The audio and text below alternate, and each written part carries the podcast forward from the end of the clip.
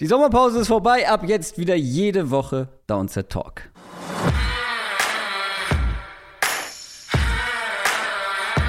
Down, Set, Talk. Der Football-Podcast mit Adrian Franke und Christoph Kröger.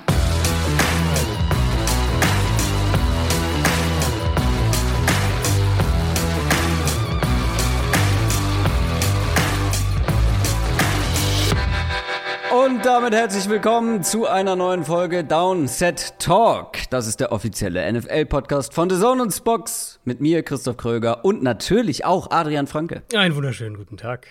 Ja, viele werden sich vielleicht jetzt gerade gefragt haben, "Will, kein Intro, wo ist Adrian? Warum redet nur der Kröger? Nein, Adrian ist da. Aber wir, wir wollten mal knackig reinstarten. Wir wollten nicht so viel Zeit vergeuden, weil wir jetzt mit den Division Previews starten Wir haben uns viel diese zu sagen, Woche. meinst du, ja? Wir haben uns viel zu sagen, ähm, aber vor allem diese Division Previews sind nicht dafür bekannt, besonders kurz zu sein, kurz zu werden. Im Gegensatz zu unseren anderen Folgen, die für Ja, ihre sind Kürze ja- und Würze bekannt sind. Aber ähm, das soll natürlich nicht hinten überfallen. Wie war der Urlaub? Schön, schön. Also Urlaub mit Kindern ist anders, äh, das kann ich auf jeden Fall sagen, aber Komisch, komisch, wie du anstrengend sagst, wie du das betonst. Ganz Nein, das seltsam. ist natürlich, man hat das also der Klappspaten war ein voller Erfolg. Ich, mich haben viele Oh. Leute, sehr viele Leute haben mich nach dem Klappspaten gefragt. Ähm, voller Ist Erfolg. es so? Kann, kann ich nur empfehlen. Ja, tatsächlich. Bei jedem Instagram-Post, egal ob es mit Schaufel oder ohne war, habe ich Hm. Nachrichten gekriegt. Ähm, Ich habe auch gebuddelt im Urlaub. ja, aber nicht mit einem Klappspaten wahrscheinlich. Leider nicht, sondern mit nur so einem kleinen äh, Plastik. Ja, siehst du, und äh, das mit ist so einer Kacke. kleinen Plastikschaufel. Ist- ja, es war sehr anstrengend. Kacke, ich musste, ja, ich, ich weiß. Ich musste für einen befreundeten, äh, wie sagt man, ein Kind von Freunden sozusagen, ähm, musste ich einen längeren Graben am Mhm. Ja. Strand buddeln. Ja. Und das ist, war schon sehr anstrengend mit der, ja, ich gebe es zu. Ich kann es jetzt. Ja, also ich kann es nicht, weil das, ich habe das natürlich regelmäßig gemacht, längere Graben und Burgen und so weiter. Und mit diesen Plastikschaufeln, das ist echt, das ist nicht so gut. Also, wenn ihr Kinder habt und an den Strand fahrt, dann gönnt euch für, ich weiß nicht, ich glaube 30 Euro hat der gekostet oder so, gönnt euch den Klappspaten. Ja, das Buddel-Game wurde abgesteppt im Hause Franke. Ähm, ja, ich hatte ja nur kurz Urlaub. Ähm, der nächste steht ja noch bevor, beziehungsweise noch eine Woche Italien mit einer Hochzeit und noch ein paar Tage vorher. Ähm, ja, zum Entspannen sozusagen, zum Vorbereiten, mentale Vorbereitung auf die Hochzeit. Aber ähm, es wird Downset Talk auch dann in dieser Woche geben, in der ich nicht da bin. Wir werden das vorbereiten. Denn, wie gesagt, wir starten ab jetzt mit unseren alljährlichen Division Previews. Und ihr habt abgestimmt, mit welcher Division wir anfangen sollen. Und zwar bei Twitter. Es ist die AFC Nord geworden. Überraschend? Ist das, ist das, war das abzusehen? Ja, ich glaube, also es sind meistens, ey, die, die beiden Nord Divisions sind äh, sehr beliebt. Da gibt es von, von allen Teams, glaube ich, gibt es viele Fans hier in Deutschland. Um, insofern nicht so überraschend. Äh, manche haben geschrieben, wir hätten hier äh, mit der, mit der Deshaun Watson-Situation natürlich ist da noch ein bisschen Unklarheit mit drin, aber das werden wir dementsprechend thematisieren. Ähm, und ansonsten ist es eine Division, auf die ich richtig viel Bock habe. Ja, die könnte interessant werden. Bevor wir auf die AFC North schauen, schauen wir auch noch mal ein bisschen voraus, denn die Fantasy-Football-Zeit steht auch bevor. Ist noch nicht ganz so weit, aber ich bin, ich bin gerade schon in einem, in einem Slow Draft, in einem Best Ball Liga Slow Draft. Das, das klingt doch nach etwas, äh, nach dem Adrian, äh, Adrian Franke. Sich die Finger leckt. Ja, ja, Ja, also äh, das, das ist doch genau deins. Jetzt zu dieser Jahreszeit so ein, so ein Best Ball Slow Draft, das wäre auch was für dich. Slow Draft Ähm, heißt dann tatsächlich auch, dass du irgendwie nur alle drei Tage dran bist oder wie slow ist der? acht Stunden pro Pick, aber die werden fast nie ausgereizt, außer jetzt mal Okay. vielleicht über Nacht. Also Ja, okay.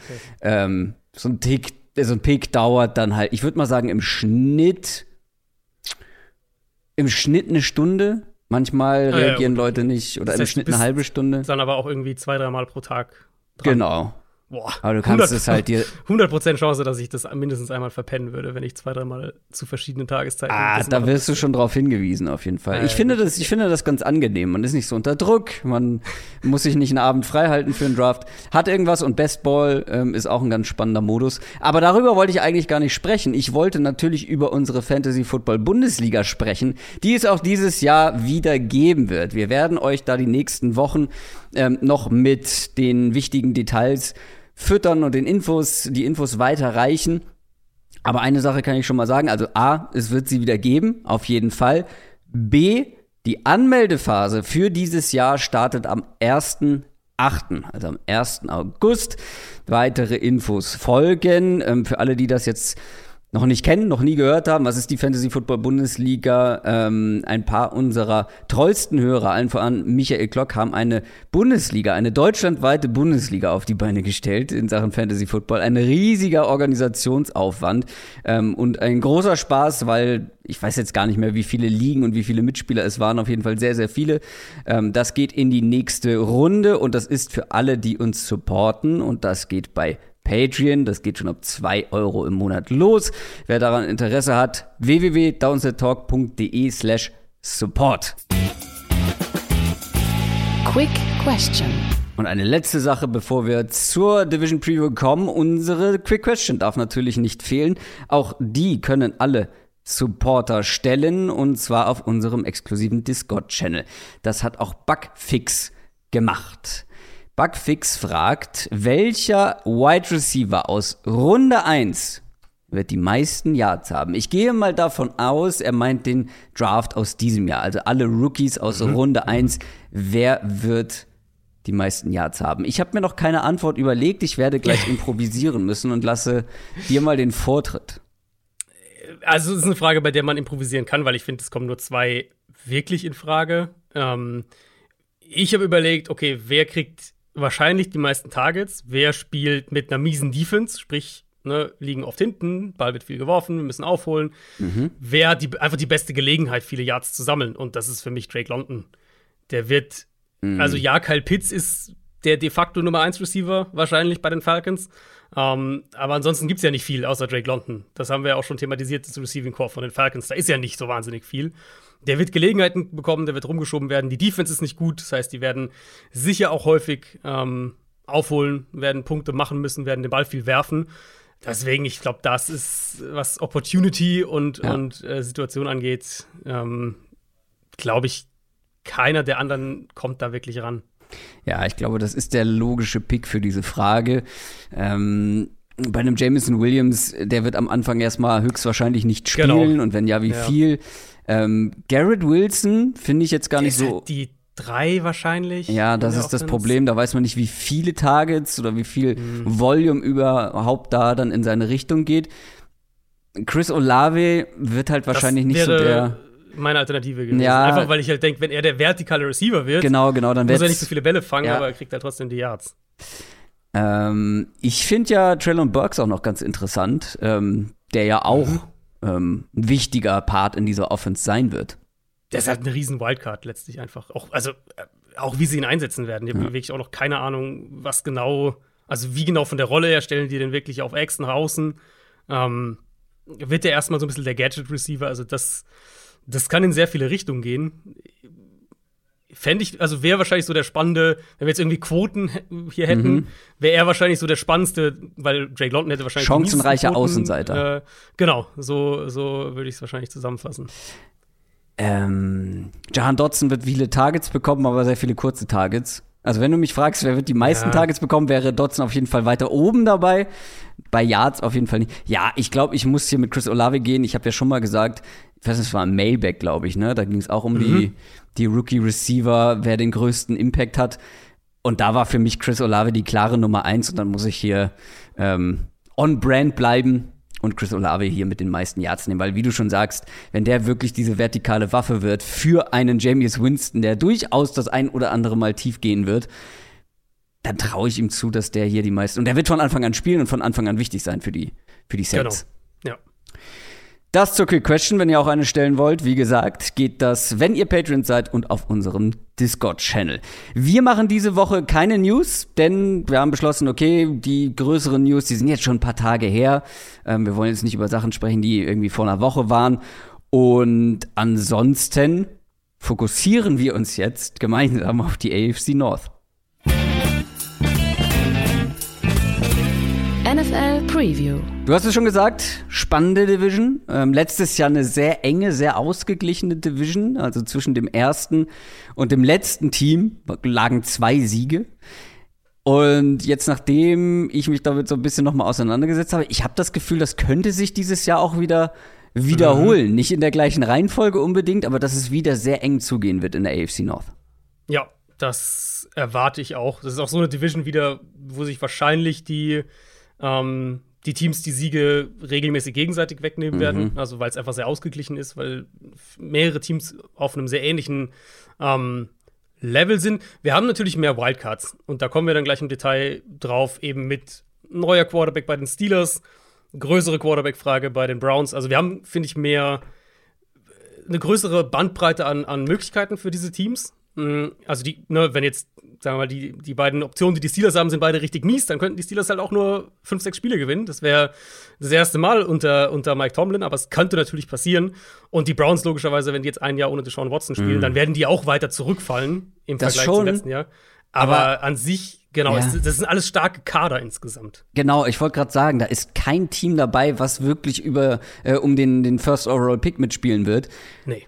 Und ich glaube, auch wenn diese Division den AFC Super Bowl Teilnehmer gestellt hat letztes Jahr mit den Bengals, glaube ich auch nicht, dass eins dieser Teams wirklich zum engsten Contenderkreis gehört. Also irgendwie oben und unten ähm, ist kein Team so richtig mit dabei. Die treffen sich alle irgendwo im ja, oberen also, Durchschnitt oder ja. im unteren Durchschnitt, irgendwo da. Ist immer die, die Frage, wie man engster Contenderkreis definiert. Ich meine, ich würde die Ravens Ey. und die Bengals schon relativ weit oben einsortieren, aber jetzt nicht, also wenn ich jetzt ein Top-4-Team äh, Ranking erstelle der, der NFL, dann wären sie beide nicht nee. dabei, das stimmt schon, ja. Naja, ganz einfach. Das ist das oberste Tier. Und wären diese Teams für dich im obersten Tier von allen nee. Teams? Ja, sie wären im zweiten. Ja. Genau, mhm. genau. Und also da wäre für mich der engste Contender-Kreis wirklich im mhm. allerobersten Tier. Und da sehe ich halt auch keins dieser Teams. Das äh, wird euch jetzt nicht wahnsinnig spoilern. Wir machen das wie jedes Jahr. Wir gehen ähm, von unten nach oben, nach den Standings des vergangenen Jahres, nach der vergangenen Saison. Und wir haben das Ganze wieder ein bisschen aufgeteilt.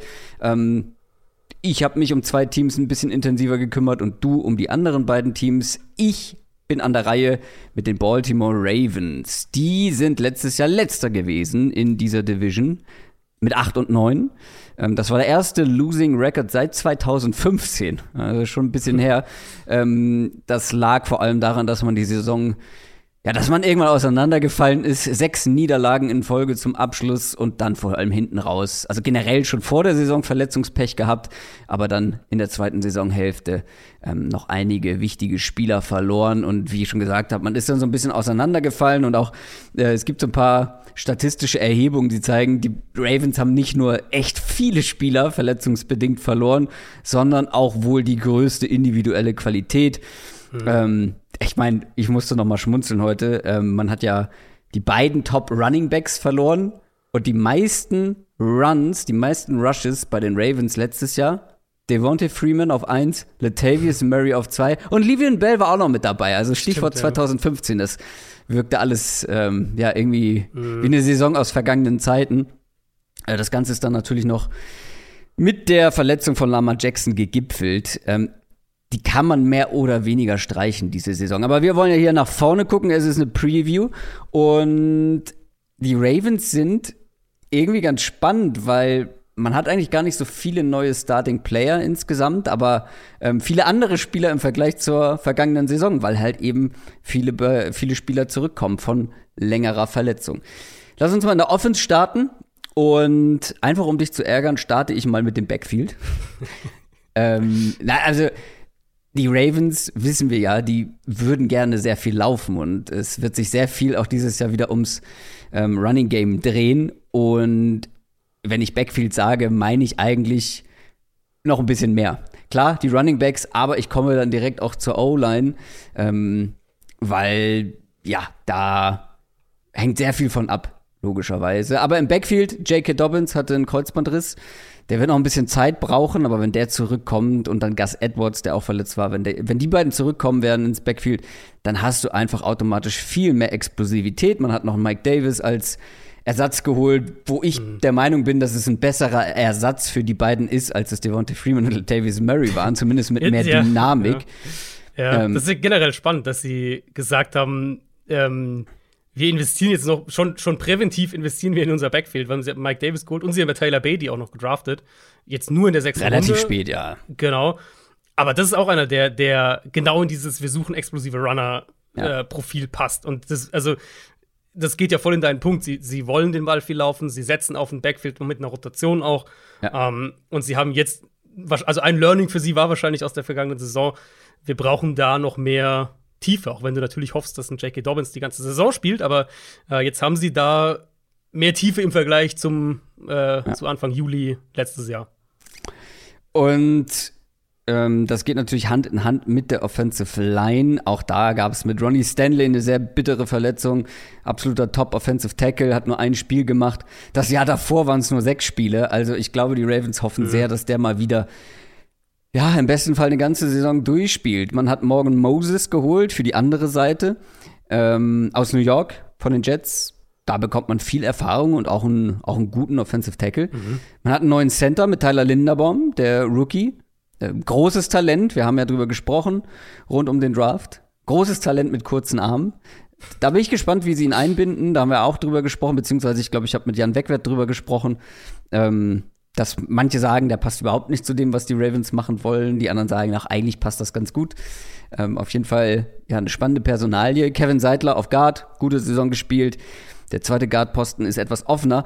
Lange Rede, kurzer Sinn. Wenn die alle fit bleiben sollten, dann sollte das eine solide bis gute Line sein. Und, und dass Lama Jackson seine beste Saison oder seine letzte richtig gute Saison hatte, als Stanley eine volle Saison gespielt hat, das sagt schon einiges aus, wie wichtig halt eine gute O-Line für alle Teams, klar, aber auch für die Ravens natürlich mit ihrem, mit ihrem Stil, den sie da spielen in der Offense, extrem wichtig ist.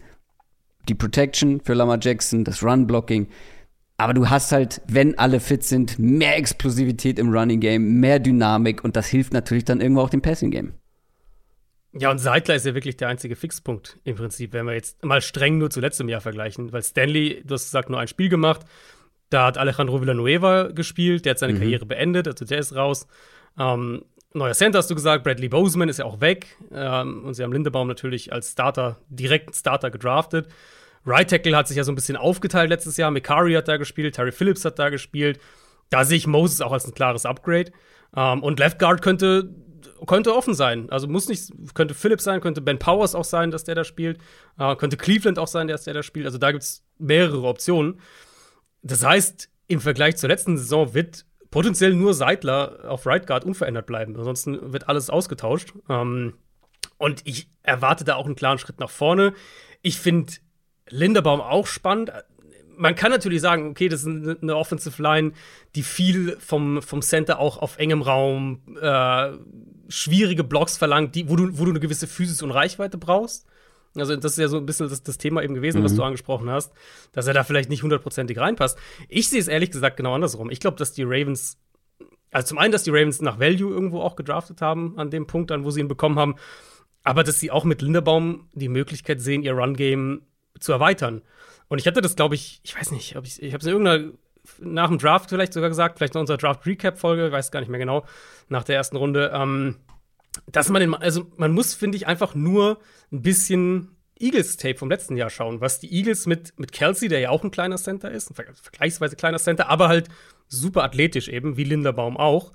Ähm, was die teilweise mit ihm gemacht haben für Jalen Hurts, für die Quarterback-Run-Konzepte. Und mhm. da, glaube ich, kriegt man schon so einen ersten Eindruck, dass die Ravens vielleicht auch sagen, wir versuchen ein bisschen anders zu denken. Wir versuchen ein paar neue Konzepte einzubauen und unseren Center wirklich auch mehr in den Raum zu bringen. Wir haben jetzt einen, der sich echt auch bewegen kann, auf dem zweiten Level der Defense sich bewegen kann. Deswegen, ich glaube, das wird ihnen gut tun. Also ich, nicht nur qualitativ, sondern auch, ich denke, es wird, wir werden ein, ein vielseitigeres, ähm, auch Option-Run-Game von, von den Ravens bekommen. Ja, dann lass uns mal über Lama Jackson sprechen.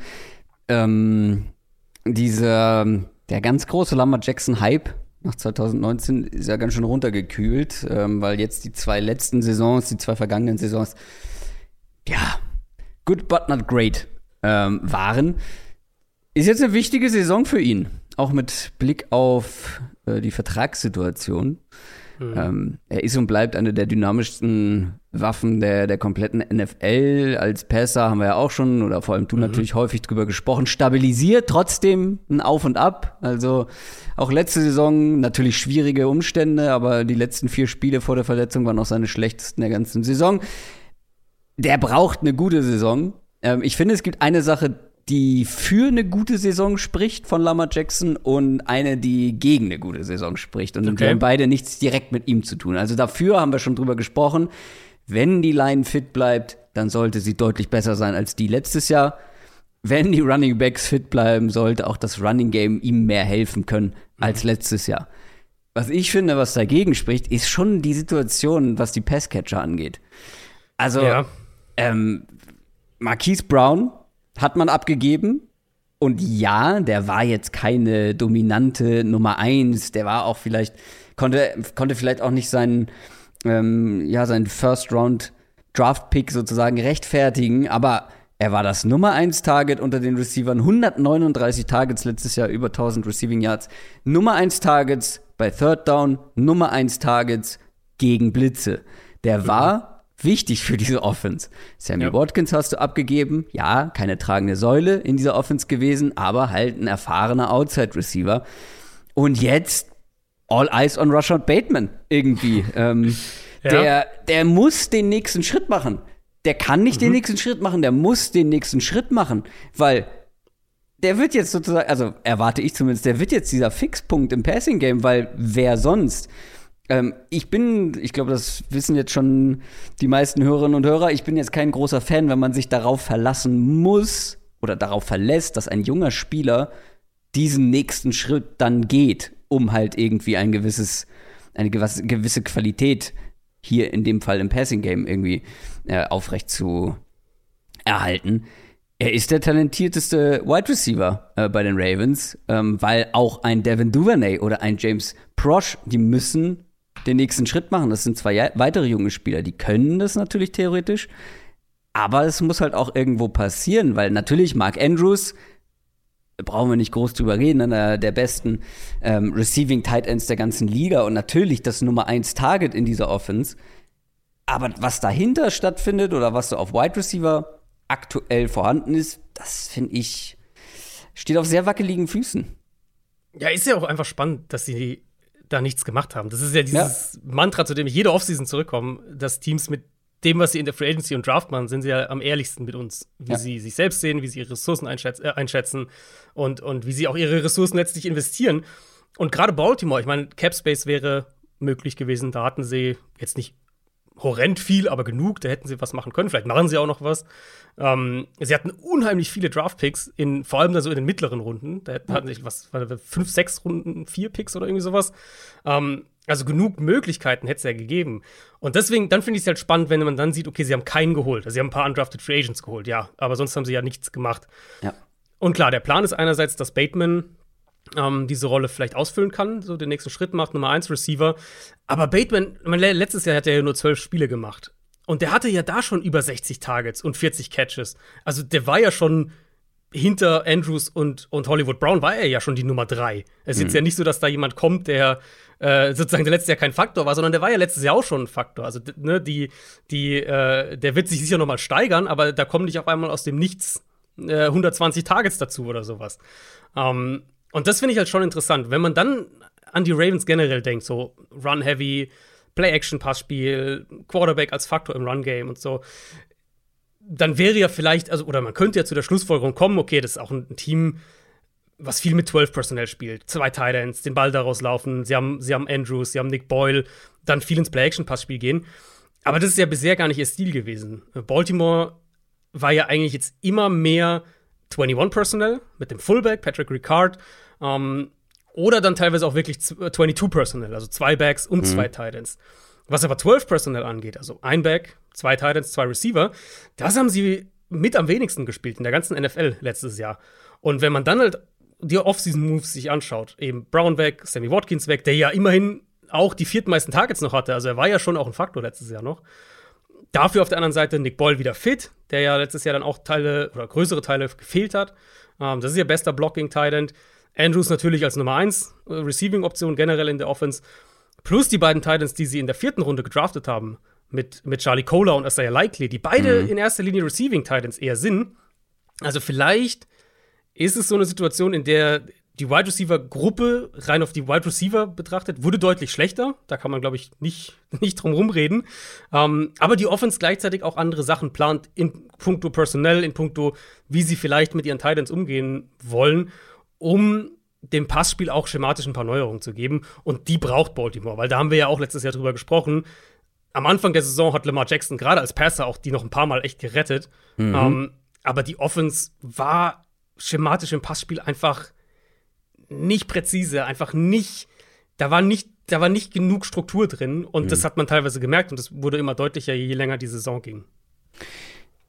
Ja, also natürlich habe ich darüber auch nachgedacht und das wird höchstwahrscheinlich auch so kommen, weil wie du schon sagst, die Teams zeigen uns halt, in welche Richtung es geht mit den äh, Off-Season-Moves, die sie tätigen oder eben nicht tätigen in dem Fall. Aber mhm. trotzdem würdest du ja wahrscheinlich mitgehen, wenn ich sage, die Receiving-Gruppe oder die Pass-Catcher-Gruppe ist schwächer geworden insgesamt. Ja, ja. Das ist okay. eins der wahrscheinlich, also wenn wir jetzt nur, nur auf die Wide Receiver gucken, eins der vier, fünf schwächsten, würde ich sagen, in der NFL, Wide Receiver Cores. Ja. Ähm, natürlich sind die Ravens ein Team, da muss man dann den Kontext wieder dazu packen. Die Ravens sind natürlich ein Team, das jetzt nicht übermäßig über die Wide Receiver für sich betrachtet kommt. Aber gleichzeitig muss man natürlich ja. auch sagen, in der heutigen NFL ähm, ja, ein Stück weit musst du über deine Wide Receiver kommen können. Und ich finde, sie sind es halt ähm, auch jahrelang nicht gekommen, weil sie eben nicht so diesen einen Dominanten hatten. Aber ich finde, äh, 139 Tage sind über 1000 Yards. Da war mhm. schon einer sehr, ja, ja. Äh, sehr im Fokus letztes Jahr. Fall. Und er ist nicht mehr da. Und wurde auch nicht ersetzt in dem Sinne. Ähm, was erwartest du von Lamar Jackson so individuell? Wie gesagt, äh, wichtige äh, Saison auch für ihn, sich zu beweisen. Ja, er will es ja auch so. Also nach allem, was wir hören, hätte er ja durchaus einen Vertrag mhm. unterschreiben können. Ähm, aber, er, ja, aber ja bisher er hätte wahrscheinlich, zu, also wenn er den in dieser Offseason unterschrieben hat, mhm. am niedrigsten ähm, sein, Value ja. sozusagen für ihn persönlich unterschrieben. Ja. Ähm, er, er zockt halt auf sich selber und das ist ja auch verständlich, wenn man sich anguckt, wie die letzte Saison gelaufen ist genau. und dann auch zu Ende gegangen ja. ist, dass er sagt, okay, diese Saison wird absolut besser, ich werde nach dieser Saison ein paar Millionen mehr kriegen können.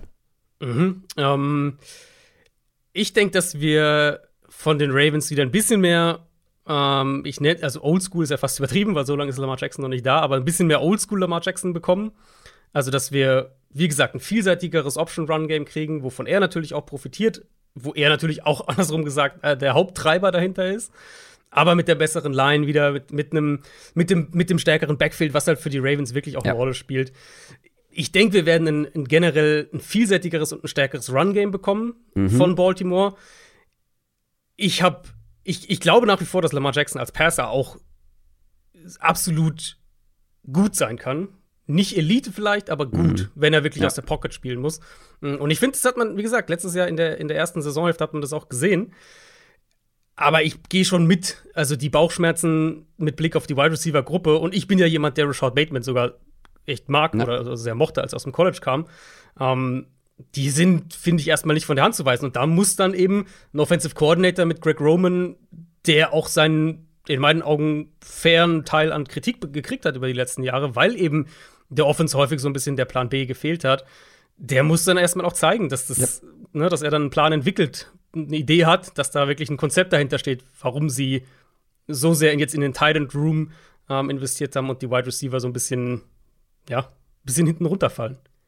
Und wenn du von Oldschool Lamar Jackson sprichst, müssen wir auch alle darauf hoffen, dass er nach so einer Knöchelverletzung auch so dynamisch bleibt, wie er vorher war. Mhm. Das ist ja jetzt auch nicht garantiert. Aber dann wechseln wir mal die Seiten und gehen zur Defense. Die musste so richtig leiden letztes Jahr unter Verletzungen. Marcus Peters, ähm, ganze Saison verpasst. Marlon Humphrey, das Saisonende verpasst. Die besten Cornerbacks der Ravens. Ähm, unterm Strich hat man die meisten Yards per Play zugelassen. Sehr untypisch für die Ravens, wenn wir da so an die letzten Jahre denken. Hier könnte sich ein bisschen mehr verändern ähm, mhm. in der Defense allgemein, weil da gibt es einen neuen Defensive Coordinator. Wink Martindale wurde etwas überraschend überlassen nach dieser schwachen Saison. Neu an Bord ist Mike McDonald. Freund des Hauses Harbour, würde ich sagen. Sieben ja. Jahre lang Assistant Coach bei den Ravens schon gewesen, unter John Harbour. Und dann ein Jahr jetzt bei Jim Harbour in Michigan, hat da einen sehr guten Job gemacht. ähm, Michigan ja wieder ähm, fast zu alter Stärke zurückgekehrt. Ähm, jetzt ist er zurück in Baltimore, wie gesagt, als Defensive Coordinator und damit der jüngste Defensive Coordinator der Liga mit 34. Wir haben ja alle die Ravens äh, Defense so ein bisschen, oder ich zumindest, aber ich glaube, vielen wird es auch so gehen, abgespeichert als aggressiv, viele Blitze, ähm, viel Verwirrung, ähm, also ne, daher kommt ja auch der ursprüngliche Ausdruck kreative Blitzpakete, viel Verwirrung da stiften an der Line ähm, mit der Front und, und viel Man-Coverage. Mhm. Nach all dem, was ich jetzt so gelesen habe über, über Mike McDonald, müssen wir uns davon, glaube ich, so ein bisschen verabschieden. Ne? Es könnte deutlich flexibler werden, deutlich variabler, vielfältiger. Ähm, und bei allem, was man so hört, ist auch, dass seine Art zu coachen ganz anders ist. Ähm, ist ja auch ein ist ja auch echt ein Generationswechsel da ja. auf der Position. Ja. Ähm, ganz andere Art zu coachen, kommt sehr gut an scheinbar bei den Spielern. Allerdings muss sie natürlich auch jetzt funktionieren. Was erwartest du von Mike McDonald und der Defense? Ja, ich würde in die gleiche Richtung auch gehen. Ähm, und so ein bisschen analog zu dem, was wir eben zu der, zu der Receiver-Thailand-Thematik gesagt haben letztlich können wir nur erahnen, was genau Teams planen. Und, und da muss man immer abwarten, was, was passiert davon tatsächlich, was, äh, was äh, spinnen wir uns hier nur zusammen und, und ist eigentlich gar nicht Teil des Plans. Aber es steckt natürlich eine bewusste Entscheidung dahinter, dass sie sich dagegen entscheiden, mit Wink Martindale weiterzumachen und stattdessen eben Mike McDonald nach einem Jahr aus, aus Michigan zurückholen. Das sagt uns ja auf jeden Fall, dass sie Sachen anders machen wollen. Weil sonst, na, wir wissen, was Martindale spielt, wir wissen, dass die Ravens das jahrelang so gespielt haben, dass sie damit auch Erfolg hatten. Ähm, dass sie damit aber auch an Grenzen gestoßen sind letztes Jahr und dass sie jetzt bewusst diesen Wechsel vollziehen. Ja, also Martindale hat ja nicht gesagt, ich will weg und dann haben sie ihn halt gehen lassen, Zähne knirschend, sondern sie haben sich ja von ihm getrennt. Also sie haben ja. ihn bewusst gehen lassen. Insofern steckt da ja schon auch eine Idee dahinter und ich glaube, das geht genau in die Richtung, die du gesagt hast, dass wenn eben die ganze Philosophie deiner Defense um diesen blitzheavy, aggressiven Ansatz irgendwo aufgebaut ist und die dann war es eben die Situation, die Cornerbacks verletzen sich und es funktioniert nicht und dann fehlt so ein bisschen der Plan B. Oder du versuchst halt mit signifikant schlechteren Spielern ja. die gleiche Idee umzusetzen. Ja. Und das, daher kam es ja auch, dass sie so viel Yards zugelassen haben, dass, äh, dass sie gerade gegen die Bengals zum Beispiel aufgefressen wurden, weil halt ja. die, die, die dritten und vierten Cornerbacks dann äh, gegen diese Receiver keine Chance hatten. Ich und glaub, Man-Coverage gespielt haben. Genau, weil sie halt im Man-Coverage da standen. Ich denke, dass wir wesentlich mehr das, wo die Liga ja generell so ein bisschen hingeht, so Two High Shells vor dem Snap, mhm. mehr Flexibilität in der Secondary bekommen, ähm, ohne dass der aggressive Part jetzt komplett verschwindet. Aber ich denke, dass das Blitzing weniger werden wird und dass die dass der Fokus vielleicht mehr auf Pass-Rush-Designs liegen wird. Dass sie schon immer noch hier und da blitzen, aber dass sie generell ein bisschen vielseitiger darin werden, wie sie ihre Secondary zusammenstellen, ähm, wie sie Coverage spielen da könnte ich mir auch vorstellen, eben ein bisschen vorsichtiger oder ein bisschen zurückhaltender, ebenso wo die NFL so ein bisschen hintrendet gerade. Ähm, und dann im, im Pass Rush anders zum, zum Quarterback versuchen zu kommen, als eben über diese, diese hohe Aggressivität. Ich könnte mir auch vorstellen, dass Baltimore, das werden wir ein paar Mal haben, äh, bei einigen Teams, heute auch noch mal bei einem, dass Baltimore vielleicht ein Team ist, das mehr auch auf drei Safety-Sets geht. Weil da haben sie ja jetzt nun mal die, ja. die enorme Qualität mit einem mit Williams, den sie geholt haben, mit Kyle Hamilton, den sie gedraftet haben, und mit Chuck Clark, der ja auch noch da ist, auch ein sehr guter Safety. Also auch sowas kann ich mir vorstellen, dass da generell einfach mehr, ich will jetzt nicht sagen moderner wird, weil das ist also immer so ein bisschen auch äh, ja, im Auge des Betrachters, was dann jetzt gerade moderner ist oder was da, was da sinnvoller ist, aber schon irgendwo mehr in dem, wo die Liga hintrendet, mit einem gewissen eigenen Touch. So kann man es vielleicht sagen. Und dein Freund Gino Stone ist auch noch da. Der ist auch noch da, ja. Und Darius Washington auch. Also die Ravens haben alle meine, alle meine Lieblings-Safeties. ähm, ja, jetzt hast du schon einige Namen genannt. Also das Spielermaterial grundsätzlich liest sich gar nicht so verkehrt für mhm. Mike McDonald. Also, hast Marcus Williams angesprochen, einer der besten Safeties. Ähm, generell, was die, was die Veterans angeht, also du hast so zwei, zwei Seiten einfach. Die erfahrenen Top-Veterans mit Williams, mit einem Calais Campbell hast du verlängert. Ähm, dann die beiden eben schon angesprochenen richtig, richtig guten Cornerbacks mit Humphrey und ähm, na, Marcus Peters. Peters ja. ähm, genau, dann hast du noch einen Kyle Fuller geholt. Das ist jetzt nicht mehr der Top-Cornerback, der vielleicht mal war, aber ist halt auch nur die Nummer drei dann in Nummer dem drei, Szenario. Ja. Das ist ja. dann auch schon in Ordnung. Und gleichzeitig hast du viele junge Spieler, ähm, in die du hohe Picks investiert hast, viel Talent mit Odafe Owe, der eine gute Saison gespielt hat. Ähm, als, als Rookie hat er die meisten Pressures bei den Ravens generell für die Front jetzt noch ein David Ojabo. Das ist der, der wirklich ein Riesentalent ist, aber dann halt den Achillessehnenriss beim Pro Day hatte. Der wird noch einiges an Zeit brauchen, aber ähm, ja, also es könnte sein, dass der gar nicht spielt. Ja. Ähm, dieses Jahr. Ähm, da eher langfristig aber eine Verstärkung. Und natürlich Kyle Hamilton. Und gerade wenn wir darüber sprechen, ne, mit der Vielfältigkeit und der Flexibilität, Kyle Hamilton ist dafür natürlich genau der richtige Spieler. Genau. Und ich, wir hatten das ja in der, als wir über Hamilton vor dem Draft gesprochen hatten, da hatte ich das ja auch gesagt, dass ich ihn halt. Der Hype übertrieben, finde ich, ist, ist fast schon wieder zu hart, weil er war ja immer noch auch ein Top, glaube Top 8 Spieler auf meinem Big Board, also ja immer noch sehr, sehr hoch. Ähm, aber er ist halt kein Safety, wo ich jetzt sage, der kann problemlos jede Safety-Rolle ausfüllen. Auf der anderen Seite, wenn ich dann ihn mir vorstelle, in einem Tandem neben Marcus Williams und Marcus Oder Williams vor Marcus Williams, wenn der ihn hinten absichert. Genau, genau. Ähm, und Williams ist einer, vielleicht der beste Free Safety, also Deep Safety der NFL der letzten drei, vier, fünf Jahre. Ähm, das kann ich mir halt unheimlich gut vorstellen. Und da kannst du dann wirklich auch damit spielen, wie du die rumschiebst, wie du dann vor dem Snap, was du vor dem Snap präsentierst, was du nach dem Snap veränderst. Das gibt dir halt Flexibilität und Chuck Clark fällt da natürlich auch mit rein. Deswegen Ravens durchaus ein Kandidat, um vielleicht zu sagen, wir, ähm, wir stellen auch die drei Safeties zusammen auf und versuchen auch damit dann neue Vorteile irgendwo zu finden. Ja, das ist vielleicht auch gar keine schlechte Idee, wenn man vielleicht ähm, hier und da auf einen klassischen ähm, Off-Ball-Linebacker verzichtet. Ähm, mhm. Also Patrick Queen, ehemaliger ähm, First-Round-Pick, muss, muss jetzt mal aus dem Quark kommen. In, kommt jetzt ins dritte Jahr, glaube ich. Ne? Ähm, das ja. war bisher noch nicht so dolle. Und also das Einzige, was ich noch anmerken würde bei der Defense ist, die Pass-Rush-Qualität und Quantität, also vor allem in der Tiefe, könnte auch noch ein bisschen stärker sein. Wir haben ja gesagt, Ojabo wird, also wenn er spielt, dann relativ spät in der Saison und dann ganz schön viel, was da auf Always Schultern abgeladen wird, oder? In der Front. Also da könnte man noch ein bisschen Qualität vertragen, finde ich. Auf der anderen Seite, so ein ähm, ja. klar, da ist Bowser ja. ist noch da, ja. Hatte auch eine ganz gute Saison ja. letztes Jahr. Aber jetzt nichts, ja. wo du sagst, okay, das ist jetzt ein ja. dominantes Pass-Rush-Duo.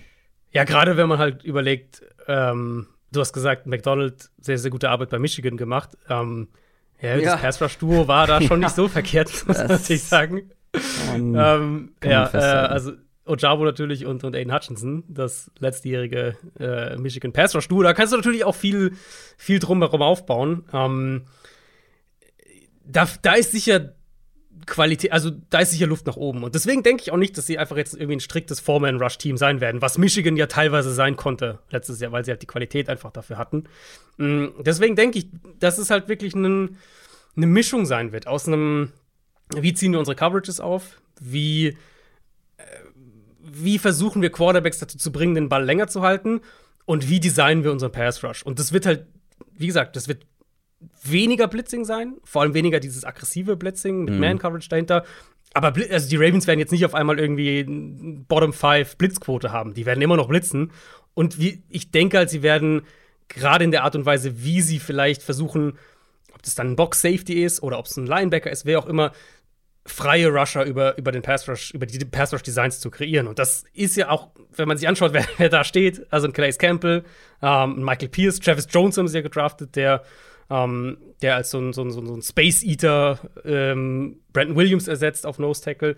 Also sie haben hier halt diese, diese Big Bodies, die auch wirklich Räume kreieren können. Und das, das muss Teil der Identität sein oder, oder bleiben in der Defense, weil dafür, ähm, ja, also sie haben halt eben nicht das Pass-Rush-Duo, das Michigan beispielsweise hatte letztes Jahr. Abschließend nochmal so ein kleines Fazit zu den Ravens allgemein. Also ich glaube, wir erwarten beide eine deutlich bessere Saison von den Ravens, ähm, mhm. vor allem von der Defense, wenn man weniger Verletzte hat. Aber ich finde, wir haben es ja durchklingen lassen, es gibt schon noch ein paar Fragezeichen, die Receiver-Qualität allen voran, ähm, die Tiefe so auf manchen Positionen, Linebacker, Pass Rush, sowas in, in die Richtung. Deswegen, die Ravens sind für mich eben genau so ein Team, über das wir gesprochen haben, dass sie wirklich, ja, ich erwarte einiges, aber für den, für den engsten Contenderkreis, also für die obersten, fürs oberste Tier reicht es mhm. halt eben noch nicht ganz in meinen Augen. Ja, finde ich fair. Also wenn man jetzt überlegt, ähm, auf einem neutralen Feld die Ravens gegen die Bills, um mal in der AFC zu bleiben, würden, denke ich, die allermeisten auf die Bills tippen. Und da ähnlich. unterscheidet sich die, die Spreu vom Weizen. Ja, genau. Das ist ja letztlich, das sind ja die Tiers letztlich, über die man dann spricht. Und, und ich würde es mit den Chiefs auch so handhaben. Also wenn ich jetzt überlege, neutrales Feld in Woche 1 wäre es Ravens gegen Chiefs, würde ich ziemlich sicher auf die Chiefs tippen.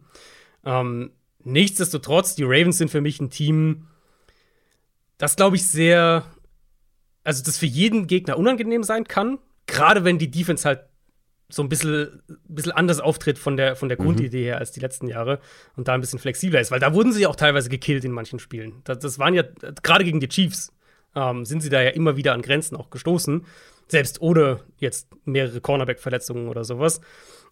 Ich, ich glaube trotzdem, dass Baltimore ein Team sein kann, was nächstes Jahr elf Spiele gewinnt äh, und, und in den Playoffs ein, zwei Runden weiterkommt. Mhm.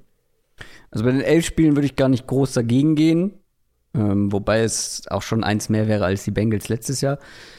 Mhm. Bei den Playoffs, ah, finde ich schwierig. Finde ich schwierig. Das, das ist so ein Team, was ins Rollen kommen kann. Ne, wenn das richtig genau, flutscht. Genau. Äh, wenn Und Matchup-mäßig natürlich auch abhängig irgendwo ist.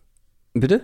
Und Matchup-mäßig natürlich ja. auch. Also wenn die halt, wenn die halt ne, auf, den, auf den falschen Gegner in Anführungszeichen treffen, dann kann es auch sein, dass es richtig blöd läuft. Aber wenn sie halt auf ein Team treffen, wo sie wo ihre Defense einen guten Zugriff bekommt und sie mit ihrem Stil offensiv das Spiel prägen können, dann können sie halt auch wirklich vielen Teams Probleme bereiten in theoretisch, jetzt schon theoretisch gedachten AFC-Playoffs.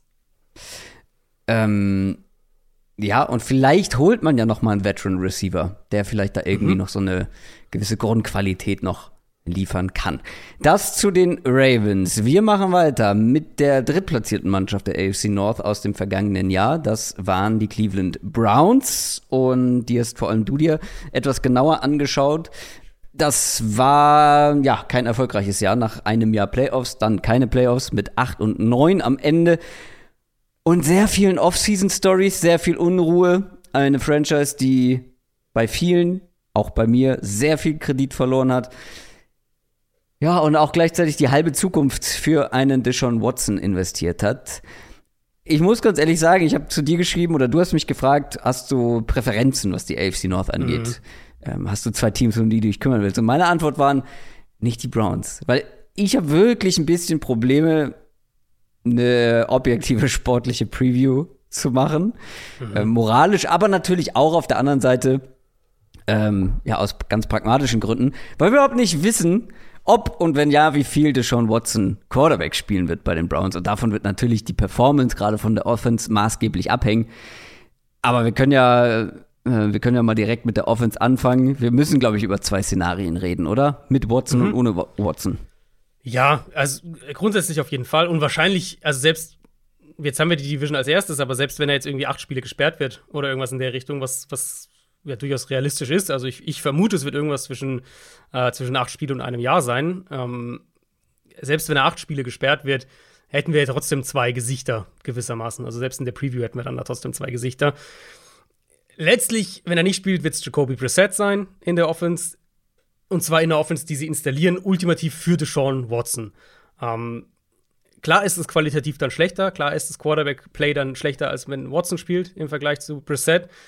Aber ich vermute, ähm, ich vermute, die Offense, die sie jetzt installieren, wird die, in Anführungszeichen, die Sean Watson Offense sein. Die sie dann für Brissett sicher hier und da ein bisschen anpassen. Bestimmt laufen sie den Ball ein bisschen mehr, äh, wenn Brissett spielt. Vielleicht kriegt er, ist eher, eher ein bisschen mehr noch Under Center, ein bisschen mehr so die klassische Stefanski äh, Play-Action-Rollout-Offense.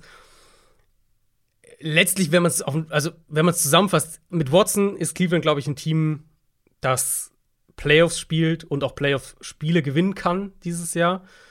Ohne Watson, wenn er jetzt sagen wir mal, er verpasst die, die halbe Saison ungefähr, sind sie halt kein Playoff-Team für mich, weil ich glaube, da wird die, die Lücke zu groß sein, wenn, ähm, wenn Brissett acht, neun Spiele startet. Da wird dann, ja. da, da, werden sie schon zu weit zurückgefallen sein.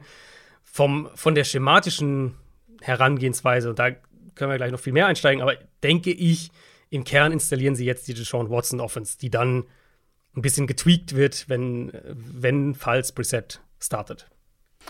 Und wie wird denn diese Deshaun Watson Offense deiner Meinung nach aussehen? Also wir wissen natürlich mittlerweile ungefähr schon, was ein Kevin Stefanski äh, am liebsten mhm. macht und wie das aussehen könnte. Jetzt hat man natürlich individuell sich ein bisschen verändert in der Offense. So ein bisschen untergegangen, ne? dass man einfach einen Mary Cooper verpflichtet hat. Dass ja. das jetzt der neue Nummer 1 Receiver der Browns ist. Dann noch ein David Bell in der dritten Runde gedraftet. Äh, man hat eine starke O-Line, man hat richtig starke Running Backs. Wie wird das Ganze aussehen am Ende? Also fangen wir mal mit dem Scheme vielleicht an, dann können wir auf die, auf die Waffen noch im Detail gehen. Ähm, Stefanski hat es ja schon gesagt, dass sie sehr offen dafür sind, so Sachen neu zu installieren in ihrer Offense, mit denen Watson in der Vergangenheit Erfolg hatte, die die Browns aber bisher ähm, so nicht drin hatten. Und da bin ich wirklich gespannt, weil Cleveland letztes Jahr eigentlich so ganz prototypisch 12 Personnel, 13 Personnel, auch 21 Personnel mit dem Fullback. Ähm, den, den haben sie jetzt auch abgegeben. Sie haben Austin Hooper abgegeben. Und natürlich musste es nicht zwangsläufig was heißen. Sie haben äh, hinter Joku, mit dem sie ja auch teuer verlängert haben, haben sie den Harrison Bryant auch auf Tight End. Also mhm. jetzt nicht so, als könnten sie kein, keine zwei Tight End-Sets mehr spielen. Aber es würde halt Sinn ergeben, wenn der Trend so ein bisschen in eine andere Richtung jetzt geht mit Deshaun Watson. Sie hatten letztes Jahr hatten sie die viertniedrigste Quote, was 11 Personnel, also drei Receiver-Sets angeht. Ähm, Im Prinzip ersetzen sie ja Jarvis Landry durch Amari Cooper. Sie ersetzen äh, Higgins durch David Bell, den Drittrunden-Pick. Sie haben Jakeem Grant geholt und dann haben sie eben Roleplayer noch. Also Grant wird auch ein Roleplayer sein wie Anthony Schwartz. Sie haben Donovan Peoples Jones, hm, also als vertikalen Receiver. Gerade der wird, denke ich, eine größere Rolle bekommen.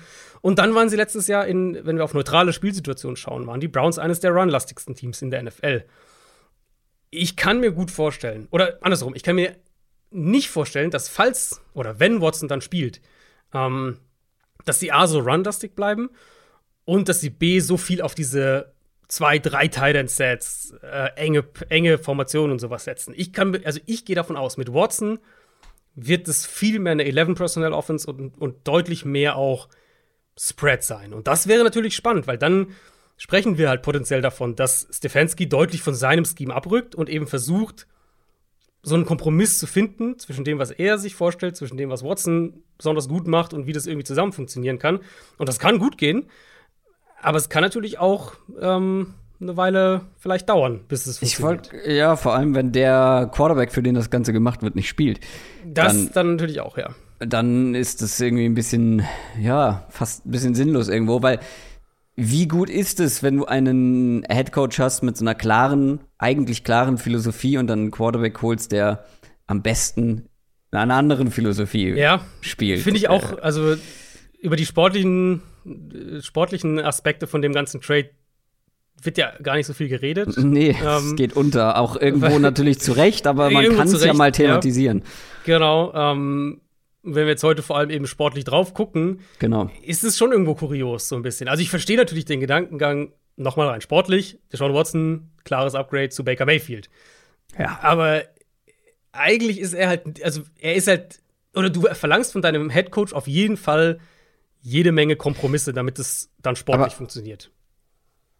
Kann, ja, ich bin gar nicht, bin gar nicht so, wie soll man sagen, überzeugt ist vielleicht das falsche Wort, aber ich kann mir auch sehr gut vorstellen, dass die Veränderung gar nicht so groß wird, weil ich finde nämlich jetzt nicht, dass sie, wie zum Beispiel die Ravens, so ganz klar mit ihren Off-Season-Moves zeigen, wo die Reise hingeht, weil ähm, ja, ein Austin Hooper ist nicht mehr da, aber ein Harrison Bryant hast du ja auch mit einem mit mhm. einem Plan äh, gedraftet und gerade bei Tight Ends, die brauchen in der Regel ähm, eine Weile, um in der NFL anzukommen und du hast über einen längeren Zeitraum jetzt an Odell Beckham Jr. und Jarvis Landry verloren und holst Mary Cooper und David Bell. Das ist für mich jetzt kein klares Zeichen dafür, dass man viel mehr mit mehr Wide Receivers auf dem Feld stehen wird. Nee, das Zeichen dafür ist, ist Watson halt. Also das. Aber vielleicht, ja, ja, ja, klar, das habe ich schon verstanden, aber mein, mein Gedanke war eher, vielleicht muss sich Watson auch etwas mehr anpassen. Und nicht Stefanski. Also vielleicht, ne, ich will es auf keinen Fall ausschließen, aber bei all dem, was sie in Kauf nehmen, um Deshaun mhm. Watson zu bekommen, geht für mich die Tendenz eher in die ja. andere Richtung. Ja, wahrscheinlich ist das schon Watson über Stefanski, mhm. äh, was da die Prioritäten angeht. Ähm, Äh, hast du noch individuelle Namen? Also wir müssen natürlich noch über die Offensive Line kurz sprechen. Genau, ja. Man kann es relativ kurz machen, die wird gut sein. die Offensive Line ist ziemlich gut. Ähm, also vielleicht kurz einen Haken an die Receiver. Äh, du hast, also OBJ Landry hast du ja schon angesprochen. Mit Cooper bekommen sie jetzt ja einen prototypischen Nummer 1 Receiver, was ja Landry auch einfach nicht ist. Also selbst wenn sie Landry gehalten hätten, das ist ja keine Nummer 1. Amari Cooper kann das schon eher sein.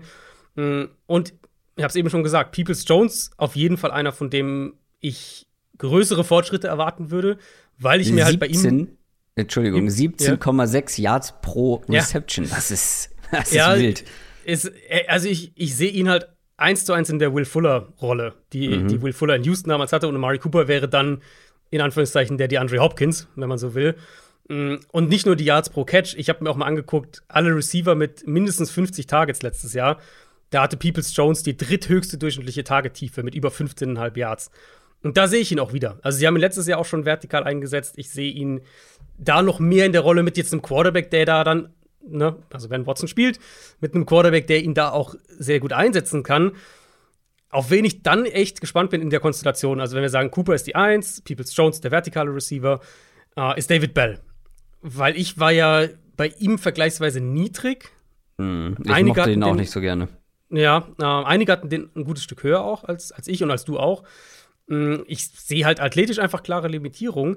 Aber in dieser Konstellation in Cleveland, wenn wir gucken, okay, drei Receiver-Set, wie sieht es aus?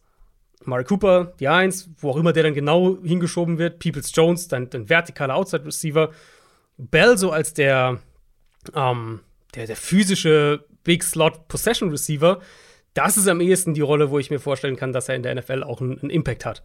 Ähm, und deswegen, wenn ich dann noch sehe, okay, sie haben, sie haben Speed, Roleplayer, Grant, Schwartz dahinter. Das kann schon eine ganz spannende Receiver-Gruppe sein in, in, in, Cleveland.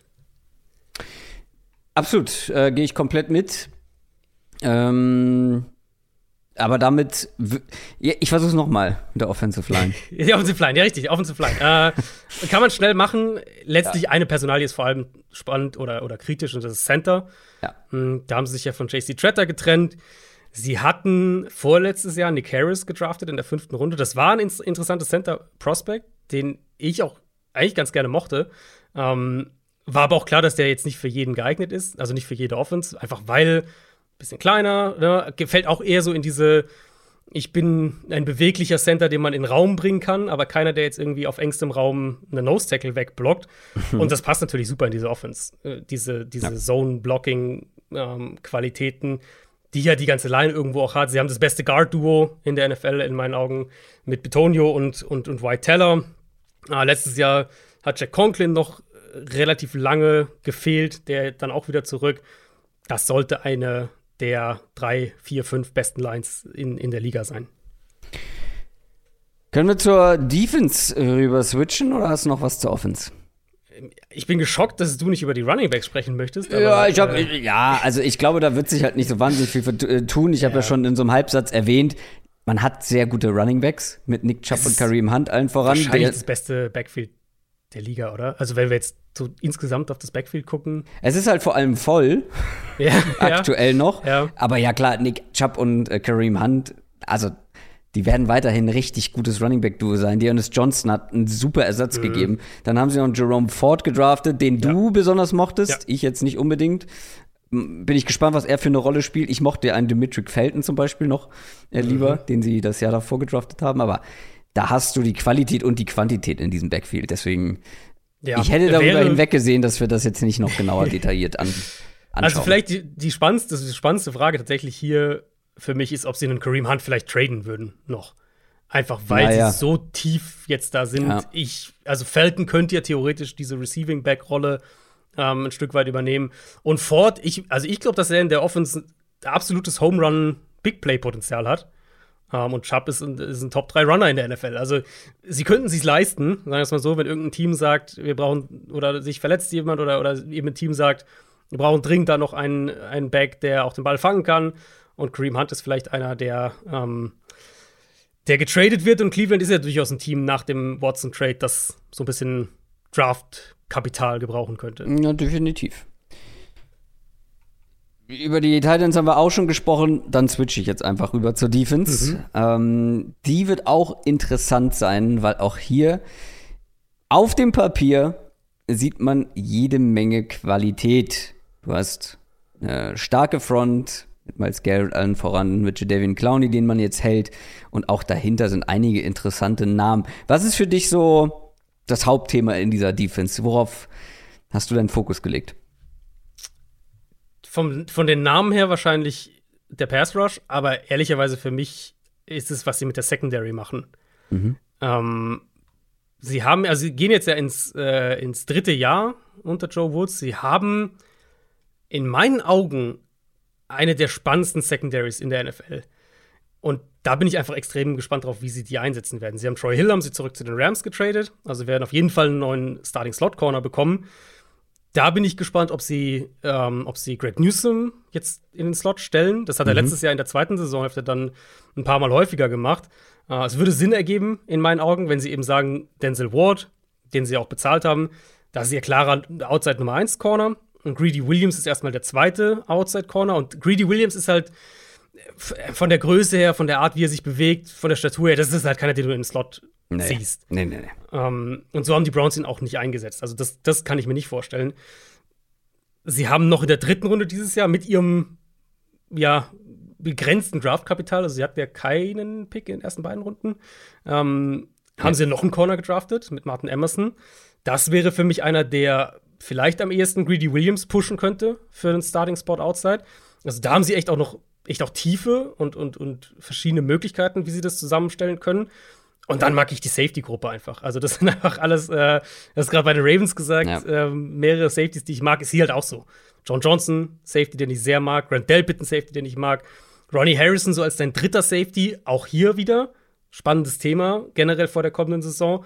Ein Team, das das Personal hat, um drei Safety-Sets zu spielen, wenn sie das wollen.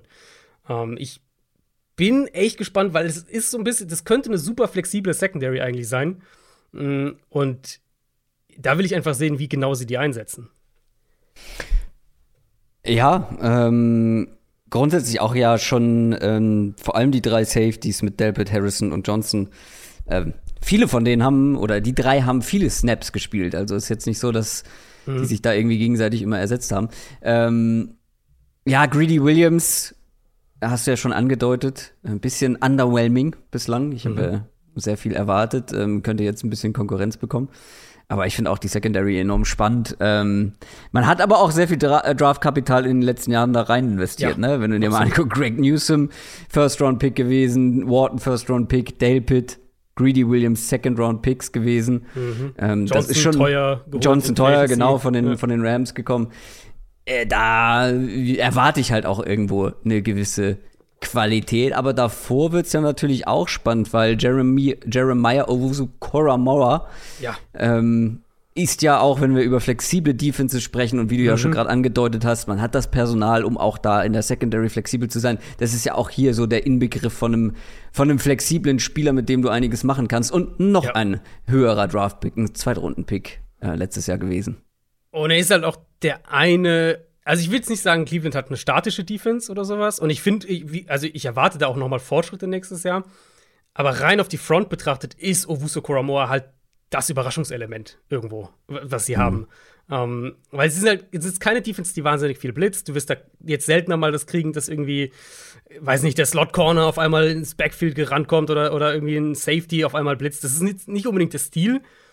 Wenn, dann war es am ehesten Owusu Koramoa, der ja dann zwischendurch auch verletzt gefehlt hat. Aber er hat gezeigt, ähm, dass er trotz seiner Größe und seines Gewichts, dass dies ihm ja erlauben, so diese Reichweite zu haben, Explosivität zu haben und so weiter, ähm, hat er gezeigt, dass er trotzdem zwischen den Tackles den Run verteidigen kann. Und das war ja die große Frage bei ihm letztlich, äh, vor dem Draft. Ich glaube, dass er noch mehr so ein Centerpiece wirklich wird. Mhm in mhm. dieser Defense, gerade also in dieser Front vor allem. Was umso wichtiger ist, weil, wenn wir jetzt auf diese, auf die Defensive Line mal gucken, ja, sie haben, sie haben Clowney gehalten, sie haben natürlich Miles Garrett, einen der besten Edge Rusher der Liga. Müssen wir nicht groß Leute verloren, aber. Genau, aber sie haben im Zentrum Leute verloren. Ja. ja. Und da wird es halt wichtig sein, dass die Linebacker Lücken auch stopfen können. Und ich glaube, da ist ganz wichtig, dass Owusu Koromoa gezeigt hat, dass er das eben auch zwischen den Tackles kann. Weil letztes Jahr äh, Malik Jackson, Malik McDowell, das waren die, die klaren primären Starter im Zentrum. Ja. Die sind beide weg. Jordan Elliott war so der erste Rotationsspieler dahinter, ähm, der dementsprechend aufrücken wird. Sie haben Taven Bryan aus Jacksonville geholt, der dann auch starten könnte, vielleicht. Dann haben sie ein paar junge Spieler dahinter. Tommy Togiai, letztes Jahr äh, Draftpick gewesen, aus diesem Jahr aus dem Draft äh, Perry Winfrey, den ich als Interior Pass Rusher auch mag. Aber das ist natürlich ein Risiko, weil Elliott war jetzt letztes Jahr up and down, würde ich mal sagen. Ähm, und, und Leute wie Togiai und Winfrey, das sind junge Spieler. Da, da wissen wir noch nicht wirklich, was wir da, äh, was wir da erwarten können, was, ob die den Run stoppen und so weiter. Und gerade in dieser Defense, also ähm, jetzt ein bisschen strukturell gesprochen, muss die Defensive Line auch ohne Hilfe funktionieren. Und das kann halt echt ein Risiko darstellen und das erhöht den Druck natürlich auf die Linebacker. Ähm, und, und in der extremsten Variante haben wir das ja bei den Chargers letztes Jahr gesehen, Ja. wenn die Interior Defensive Line halt nicht funktioniert. Und das ist, glaube ich, ein bisschen eine Gefahr, ähm, so sehr ich viele Teile mag in der Defense. Edge Rush ist stark, Corner finde ich gut, Safety ist stark. Ich mag Owusu Koromoa sehr. Aber das ist so ein bisschen, glaube ich, die Gefahr für diese Defense. Du hast jetzt einen Namen noch nicht angesprochen, was mich wundert, weil ich weiß, dass du ihn eigentlich mochtest, ähm, und zwar Chase Winovich. Ähm, könntest du dir vorstellen, dass ähm, wir vielleicht auch ein Clowny häufiger dann mal ein bisschen mehr Inside sehen Mhm. ähm, und dafür ein Chase Winovich quasi auf der anderen Seite gegenüber von Miles Garrett auftauchen könnte? Also, das muss eigentlich eine Option sein. McClowney spielt ja im Sub-Package schon regelmäßig auch in. Ähm, Naja.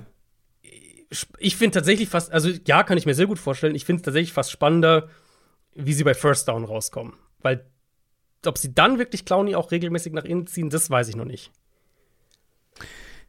Ja, und dann hättest du genau das Problem natürlich mit der Qualität und auch der, der Tiefe in den, auf den Inside-Positionen. Genau. Ähm, es gibt aber Leute, die von Chase Winovich einiges erwarten dieses Jahr, dass der irgendwie noch mal weil er sah ja zu Beginn bei den Patriots Mhm. echt nach einem vielversprechenden Spieler aus und dann wurde da nicht so richtig Ja. was draus und jetzt vielleicht so Ja. ein, äh, so ein Wechsel, so ein, ja, so ein Teamwechsel und natürlich dann auch ähm, irgendwie die Nummer drei dann wahrscheinlich in Genau. Sachen Pass Rusher. Ja. Das kann Ja. einem auch entgegenkommen. Die Rolle könnte halt gut für ihn sein. Ja. Wenn man einfach überlegt, er kommt vielleicht häufiger bei Zweiter und Lang, Dritter, Dritter und Fünf oder sowas rein. Ähm, und Clowney rückt nach innen und du hast irgendwie so ein, ein relativ klares Passing Down. Das ist natürlich eine Rolle, wo du vielleicht, und du hast Clowney neben dir dann sozusagen und, und Miles Garrett auf der anderen Seite. Äh, das ist dann vielleicht also eine Rolle, wo du durchaus ein paar, äh, ein paar Sacks sammeln kannst.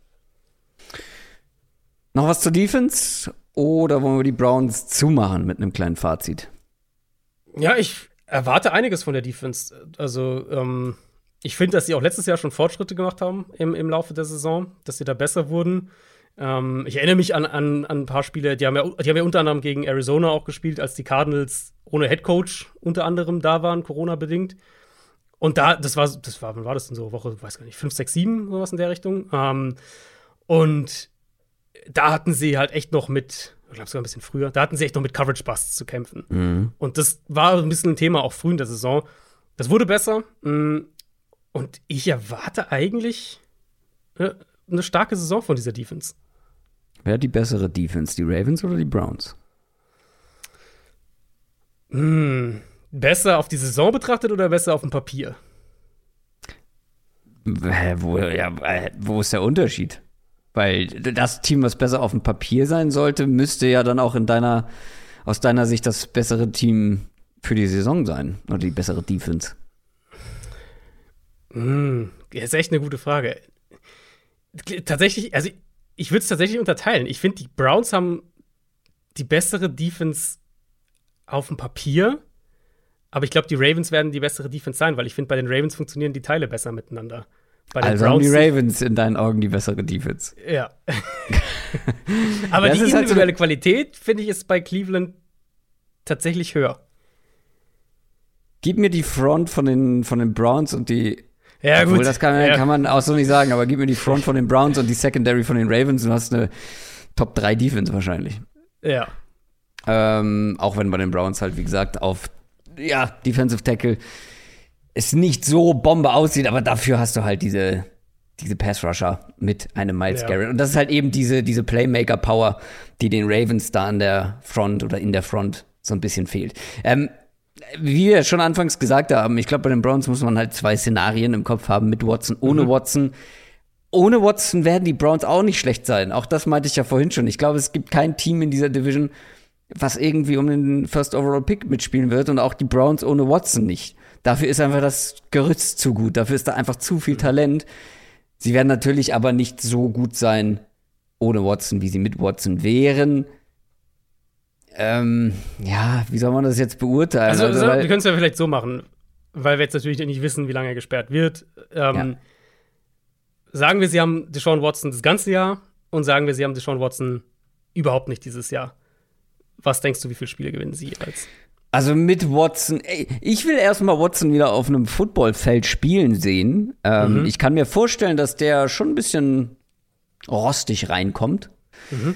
Ähm, das, das in der neuen Offense, mit In der neuen Offense, genau, ja. absolut. Das, glaube ich, braucht schon ein bisschen und gerade dann in dieser Division. Ähm, also so auch hier so 10, 11 Siege könnte ich mir mhm. vorstellen. Hätte ich auch mit gesagt. Watson. Ja. Du nicht? Doch, hätte ich auch gesagt. 10, 11 wäre genau die Range. In, also ich hätte jetzt gesagt zweistellig. Also wäre genau in der Range. Ähm, und ohne halt schon ein gutes Stück sicher. Also da wäre ich, glaube ich, so bei Maximum 8. Ich hätte sogar weniger gesagt. Ich glaube, wenn sie das ganze Jahr Watson nicht haben, sehe ich sie so bei 6 ungefähr. Ähm, und mit sie Watson haben acht Siege mit 10. Also sie haben acht Siege letztes Jahr geholt mit einem nicht so doll spielenden Baker Mayfield.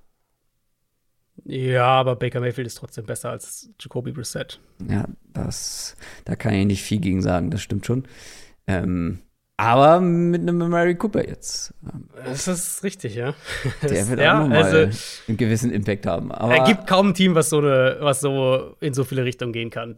Mit dieser Suspendierung. Und selbst wenn, jetzt sagen wir, Watson wird nur irgendwie vier oder sechs Spiele gesperrt, ähm, es ist ja trotzdem eine Wildcard. Vielleicht verlieren sie dann von den sechs Spielen vier mit Brissett, stehen schon mal, stehen schon mal zwei und vier.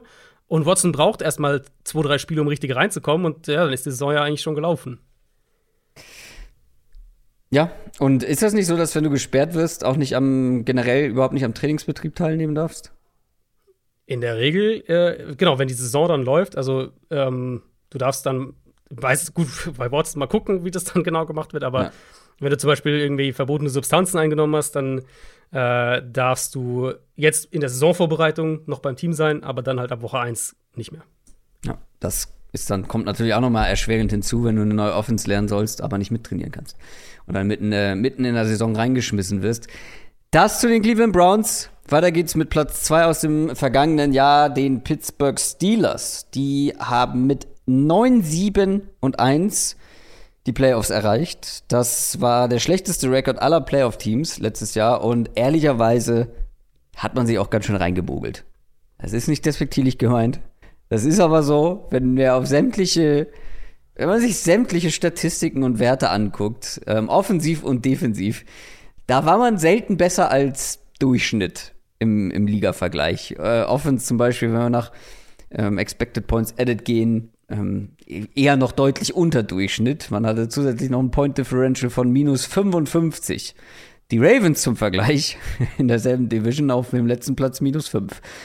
Also man hat sich da so ein bisschen reingeschummelt in die, in die Playoffs und dann gab es eine, eine Offseason mit, ja, selbst unter Fans kontroversen Entscheidungen. Also ich habe mich jetzt zur Vorbereitung natürlich, wie ich das immer mache, auch auf so ein paar Fanseiten äh, rumgetrieben und geguckt, was so die, die Fans mhm. der Teams schreiben und wie sie die, die Moves beurteilen. Und da habe ich wirklich bei den Steelers ein und dieselben Moves gesehen in Artikeln, zum Beispiel in einem ein und denselben Move in einem Artikel, wo es darum ging, was die most exciting super Moves der Steelers waren in der Offseason und die gleichen Moves dann in einem Artikel, wo es um die schlechtesten Moves überhaupt ging. Und ja. das wirklich auf halt so Fanseiten, ähm, wo halt, ja, ähm, wo halt nur über die Steelers geschrieben wird. Also, äh, da, da spalten sich die Geister dran. Ähm, wir fangen mal mit dem Major Change an, den es bei den Steelers gab, weil Einen anderen Quarterback als Ben Roethlisberger gab es lange Zeit nicht in Pittsburgh und der hat aufgehört. Gut, Big Ben war einer der schwächsten Starting Quarterbacks letztes Jahr. Jetzt ist die Frage, bekommen sie besseres Quarterback-Play, die Steelers? Und wenn ja, von wem? Es streiten sich Mitch Trubisky und First-Round-Pick Kenny Pickett um den Starting Quarterback-Job. Wer startet in Woche Nummer 1? Ja, habe ich auch mir Gedanken drüber gemacht. Ich tendiere zu Trubisky tatsächlich und ich finde, das ist auch, ich meine, es ist noch früh, Trainingcamps fangen in ein paar Wochen erst an. Ja, dann, dann kriegt man noch ein besseres Gefühl dafür, dann auch, finde ich. Aber so der Vibe, der bisher rüberkam, wenn ich jetzt Steelers Reporter lese oder irgendwie aus dem bisherigen Training irgendwas lese, ging für mich schon eher in die Richtung Tendenz Trubisky. Ähm, kann sich schnell ändern, ist ja auch erstmal normal, dass ein Veteran Quarterback erstmal da schneller mit zurechtkommt, weiter ist als der Rookie. Aber ich, also ich denke, wir werden beide Quarterbacks sehen in dieser Saison und ich tippe darauf, dass wir Trubisky zuerst sehen und dann irgendwann halt nach ein paar Wochen äh, Pickett. Ähm, ja, eigentlich sollte das hier kommen. Oh. ich muss Jetzt endlich zurück. Ich endlich musste, spielt er wieder. Ja, ich musste ihn nur raussuchen parallel. Deswegen gab es ja die kleine Pause. Ich glaube auch, dass es Trubisky wird. Also wir sind ja beide nicht so äh, um es freundlich auszudrücken, nicht so mega überzeugt gewesen von dem, was wir von Kenny Pickett im College gesehen haben. Und ich glaube, dass der auch noch ein bisschen Zeit bekommt. Ähm, aber ist ja letztendlich auch erstmal egal. Die wichtigste Frage ist halt eben, bekommen sie ein besseres Quarterback-Play als letztes Jahr? Ja, ja. Das ist, das ist halt die noch schwierigere Frage, egal wer da startet. Also bei Trubisky glaube ich, dass der in guten Umständen, und wir haben es ja auch gesehen, ähm, dass, es, dass es absolut okay sein kann. Mhm. Aber da müssen die Umstände halt sehr, sehr gut sein. Ähm, vielleicht, um die Frage zu beantworten, ob sie besseres Quarterback-Play bekommen, vielleicht gucken wir erstmal auf die Umstände. Weil auch Kenny Pickett ist einer, wo ich jetzt nicht sagen kann, okay, wenn da irgendwie viel Druck kommt und du und deine Receiver nicht frei ja. sind, dass ich nicht glaube, dass Kenny Pickett da dann irgendwie ja. ähm, ja, also die Spiele allem, alleine gewinnen wird. Vor allem die Drucksituation. Wir, kommen ja gleich auf die Offensive Line und alles im Detail, aber das finde ich schon ein ganz kritischer Punkt, weil also wir haben ja auch oft genug jetzt über Big Ben gesprochen letztes Jahr und, und äh, war, war, natürlich war er nicht gut, also müssen wir nicht beschönigen.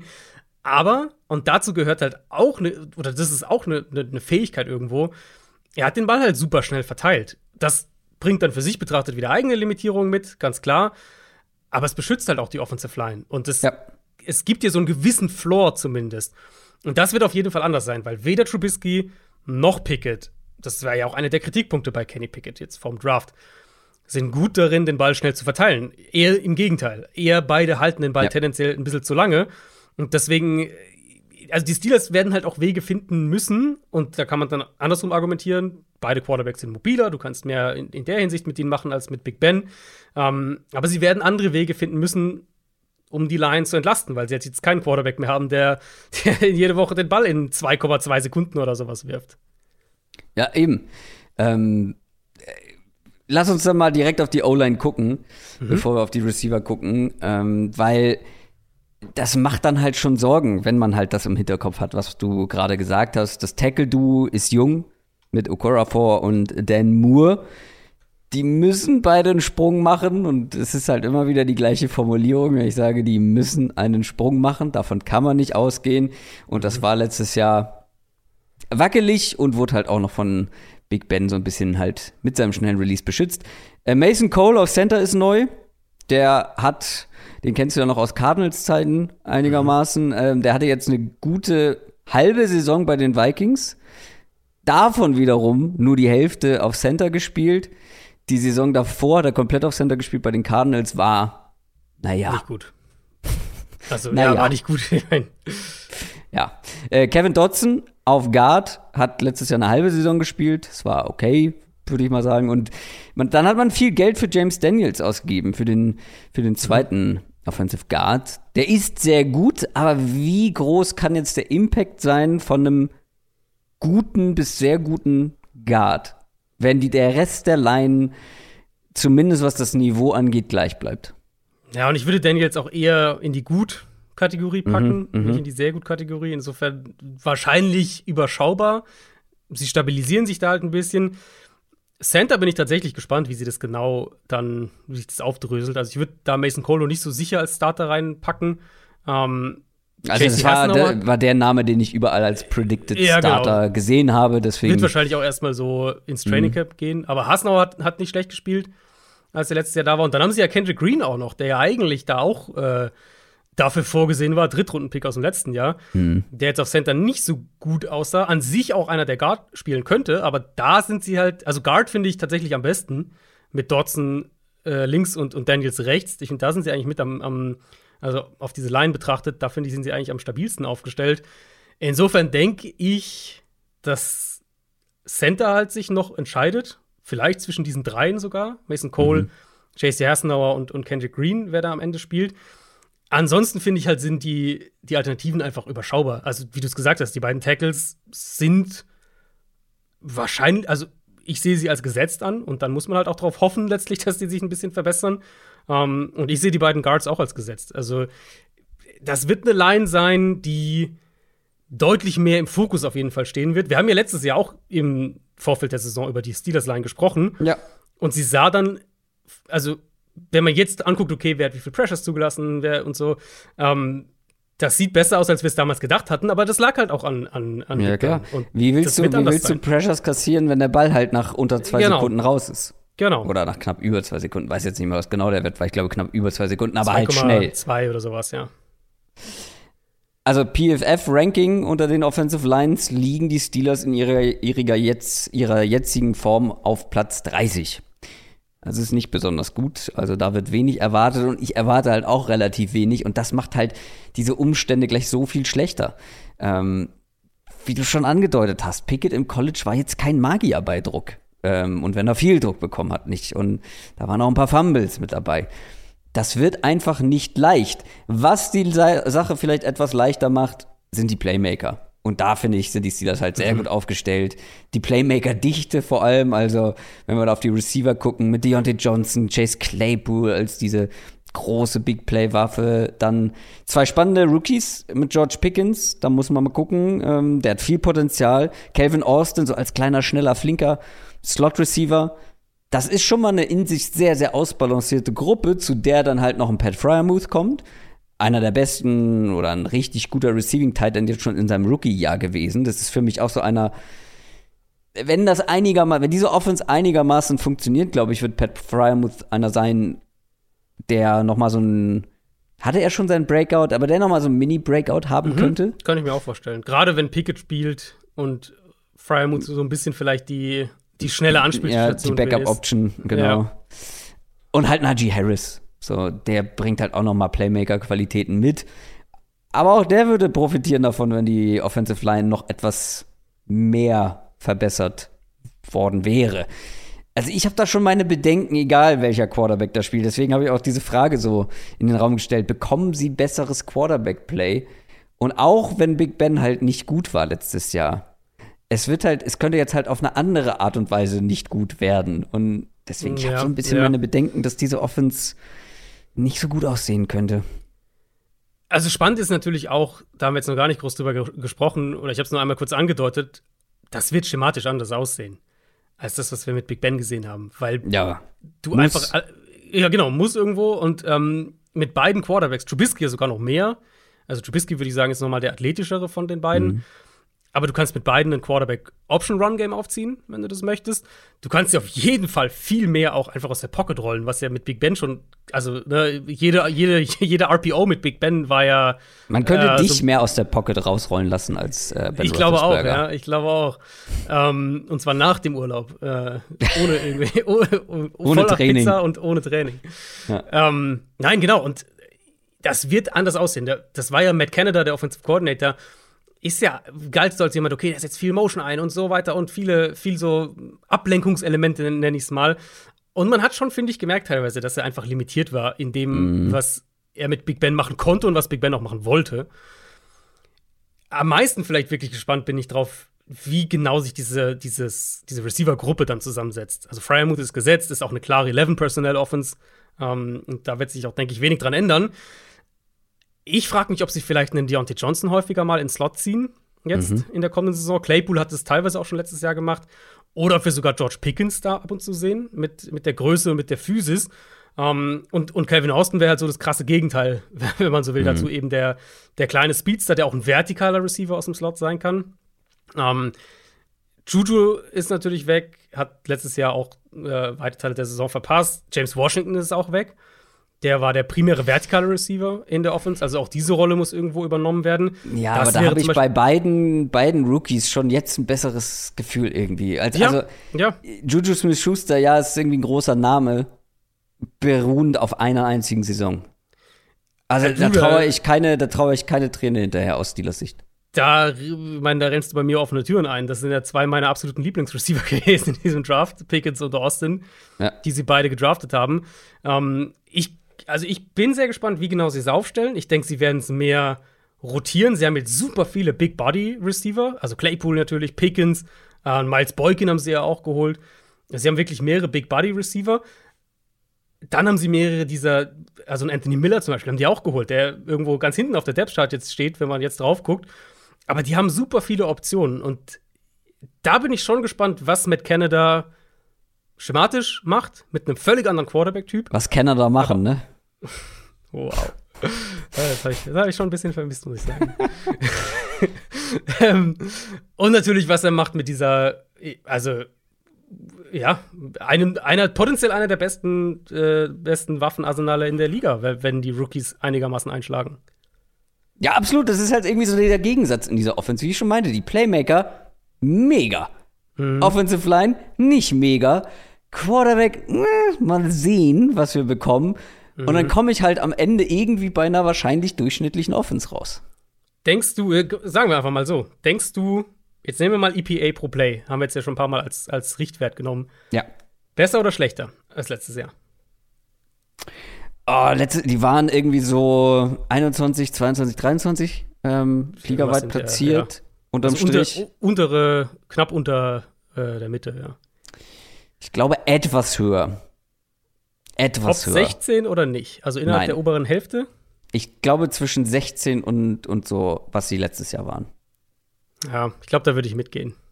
Bisschen besser. Ähm, auf jeden Fall vielseitiger. Mhm. Aber halt auch beginnt mit dem Quarterback-Play inkonstanter. Ja. Ja, ich glaube, da können wir uns darauf einigen, weil, also, der Arm von Ben Roethlisberger war halt am Ende ja nur noch eine Nudel. Und ja, äh, ja. Ähm, egal wer da spielt, das sind jetzt nicht die beiden Spieler mit dem krassesten Arm, aber du kannst, glaube ich, diese die Waffen noch etwas besser auch tief einsetzen, als Big Ben es jetzt ja. in seinem letzten Jahr ja. konnte. Und alleine das wird halt schon, das alleine wird schon mehr Big Plays liefern, wenn dann halt ein Trubisky vielleicht doch noch mal aus der, aus der Pocket rausrollen kann und das Ding einfach das Feld weit runter zimmert. Ich meine, daher kommt ja genau das hier. Das war ja ein super Pass von Mitch Trubisky, ja, der das halbe Feld runterging. Ja, das stimmt. So, ja, es muss dann nur noch jemanden geben, der ihn fängt und die Leute haben Die haben sie, ja, die haben sie. Aber wir haben, wir haben eben gesagt, wir können ja einen wunderbaren Quervergleich ziehen in der Division. Ähm, wenn die Browns mit Jacoby Brissett an den Start gehen und die Steelers mit Mitch Trubisky, ich glaube, dass ich dann die Steelers mehr mag, offensiv gesehen. Auch wenn die Browns die bessere O-Line haben. Weil ich finde, Trubisky ist besser als Brissett. Jetzt nicht um Welten, aber ich finde, er ist besser. Ja, Und ist Kenny Waffen Pickett sind auch ganz besser? klar bei Pittsburgh. Wie bitte? Ist Kenny Pickett auch besser? Noch nicht. Aber wir Noch müssen nicht. davon ausgehen, dass Pickett früher oder später spielen wird. Ja, wobei Oder glaubst du, dass Pickett bei Trubisky also, eine Saison lang hinten dran sitzen muss? Also die, also die Steelers sind auf jeden Fall die Art Organisation, die, wenn Trubisky das ordentlich macht, keinen, hm, also die lassen da sich nicht reinreden. Ähm, da bin ich relativ zuversichtlich. Die Frage ist natürlich, ob es Trubisky ordentlich macht oder nicht. Ah, das finde ich ganz schwierig.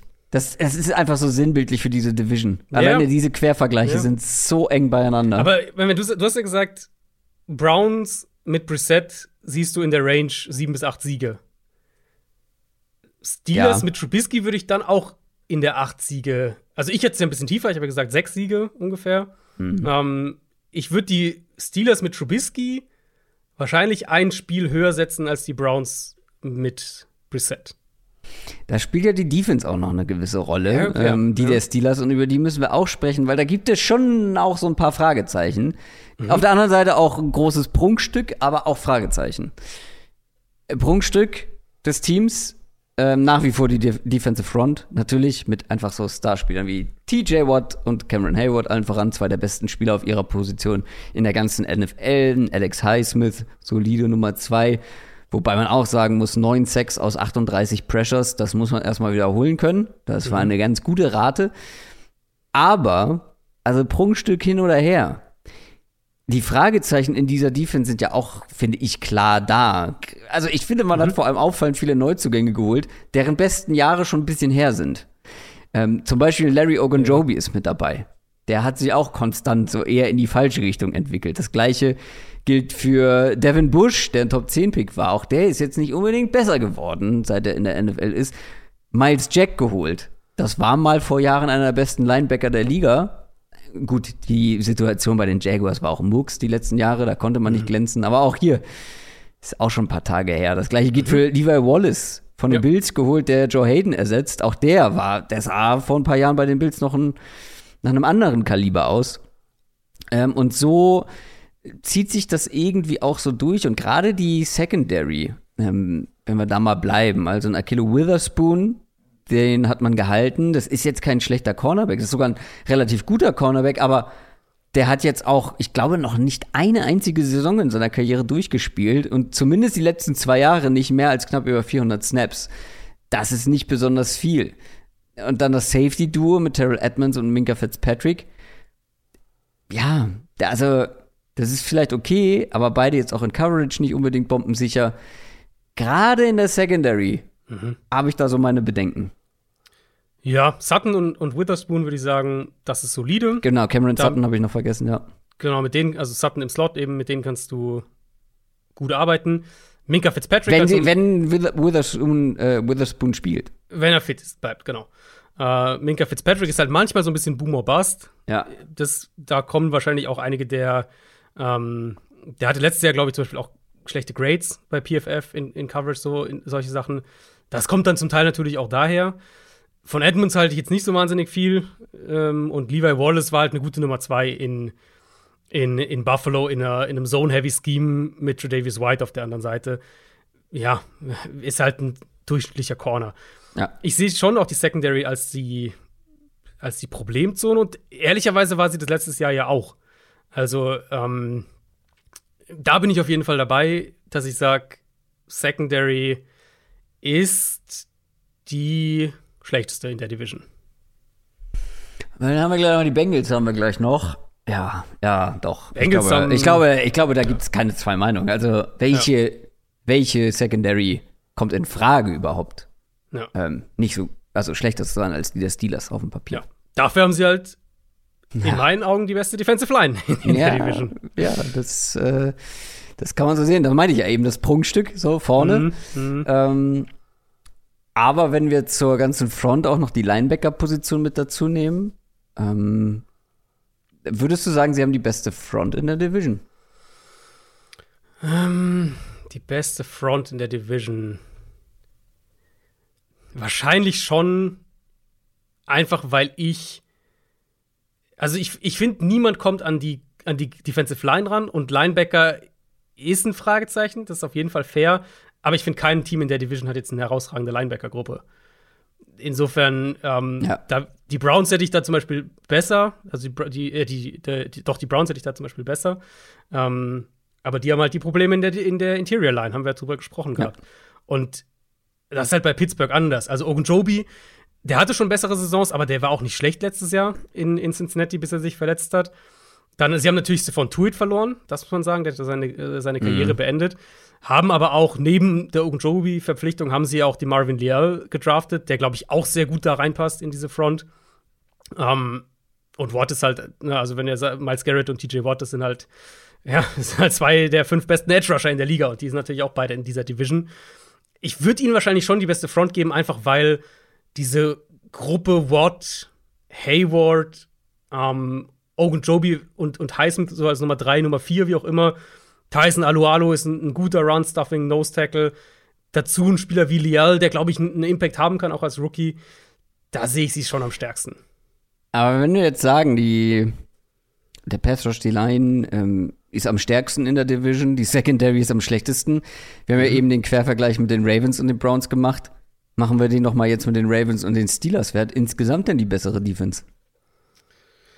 Ähm. Hm. Ah, da wäre ich schon klar bei den Ravens. Also ja, natürlich einen TJ Watt davon drin zu haben, aber dafür sind es mit zu viele wackelige ja, ich würde Komponenten. Auch ich würde auch Ravens gehen. Aber es ist knapper, als, es, als man denken würde, finde ich, auf den ersten Blick, wenn man sich jetzt diese Secondary ähm, für Pittsburgh anschaut. Also, wenn man die Secondaries anguckt, denkt man, ja gut, keine Diskussion. Ich finde, es ist schon enger als das. Und die Linebacker, also, das ist ein interessantes Duo, auf jeden Fall. Miles Jack und Devin Bush, halt so beide Speed, Reichweite ist so ihr, ist so der Trumpf von beiden. Aber du hast gesagt, Bush bisher eher eine Enttäuschung in der NFL. Ja, ähm, Stichwort um, schlechte Grades übrigens. Das sind die schlechtesten Run-Defense-Grades, die ich seit langer ja. Zeit gesehen habe, die er letztes Jahr bekommen hat von PFF. Ist halt, ist halt leichter, ist halt, äh, ist halt ein kleinerer Linebacker. Ich frage mich, also auch hier wieder, es muss ja ein Plan dahinter stecken. Sie haben ja Joe Schobert, ähm, haben sie ja gehen lassen und, und Miles Jack geholt. Es muss ja einen Plan geben, wenn sie sagen, wir stellen Miles Jack neben Devin Bush. Muss es?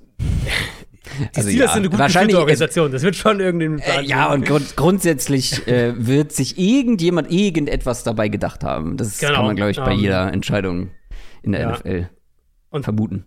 Da bin ich schon gespannt drauf, was sie mit den beiden einfach vorhaben. Ob vielleicht wird Pittsburgh ein Team, was, äh, was wieder sehr, sehr aggressiv zu Werke geht, auch wenn sie in der Secondary diese Lücken haben. Also da finde ich, ist einiges, ähm, ist einiges möglich.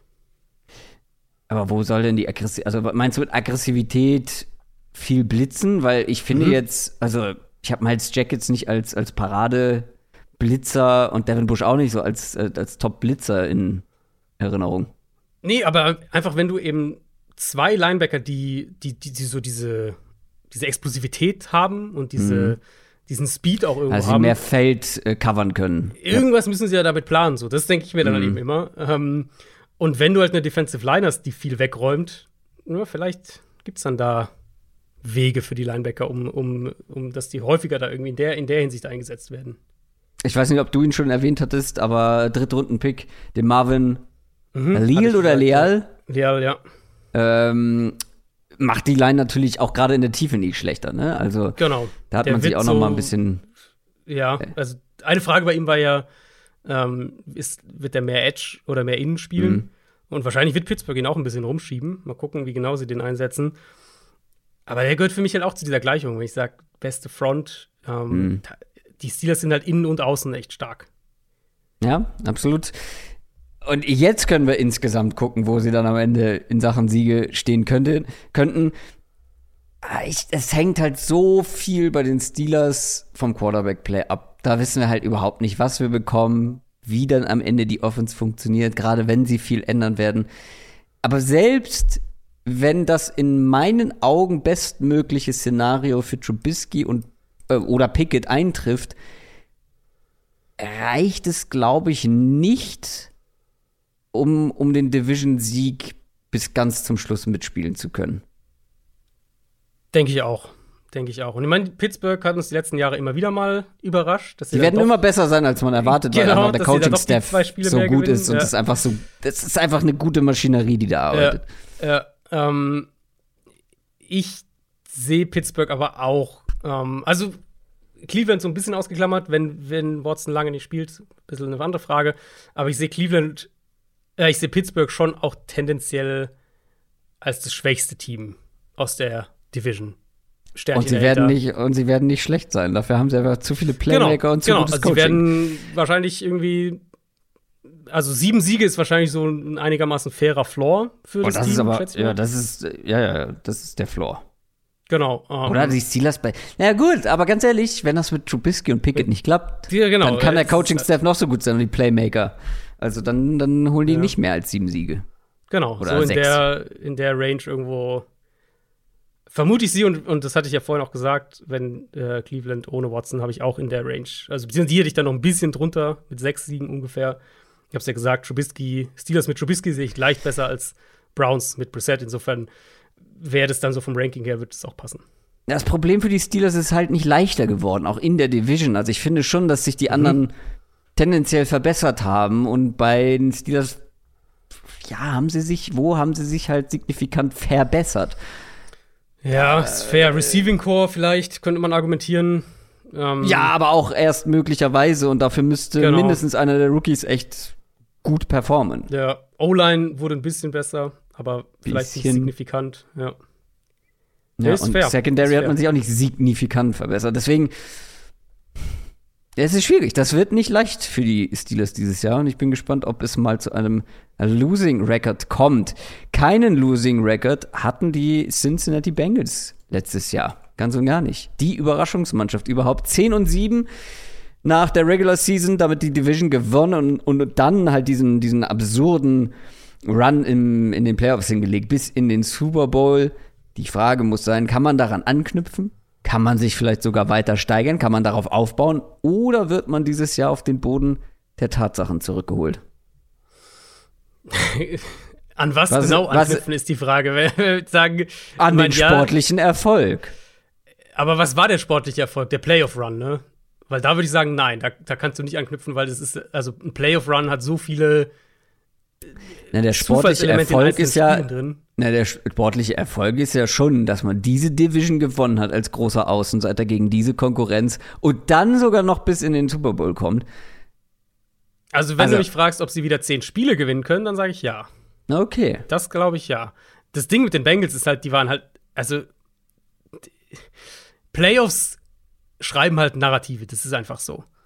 Und wenn du halt in den Super Bowl kommst, ist die Wahrnehmung nach der Saison über ein Team einfach anders. Das ist, ist, ist ja auch normal, irgendwo ist ja nachvollziehbar. Aber dafür ähm, sind wir ja da, um das äh, zunichte zu machen, weil die waren nicht, äh, die waren sportlich nicht so gut, als wäre es eigentlich ein Super Bowl-Team gewesen. Also die Bengals waren halt nicht das beste Team der AFC letztes Jahr, auch wenn sie die AFC gewonnen haben. Sie haben die genau, AFC gewonnen. Genau, also das kann, meine ich, ja. Genau, also kann jeder Bengals-Fan mit Fug und Recht behaupten, wir waren, äh, wir, wir sind der AFC-Champion.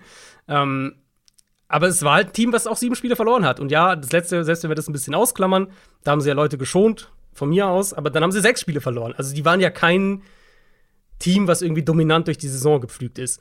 Und deswegen sind die Bengals halt so ein spannender Fall, bevor wir jetzt gleich in alle Details kommen, wo ich mir gut vorstellen könnte, also die Bengals sind auf dem Papier signifikant besser geworden.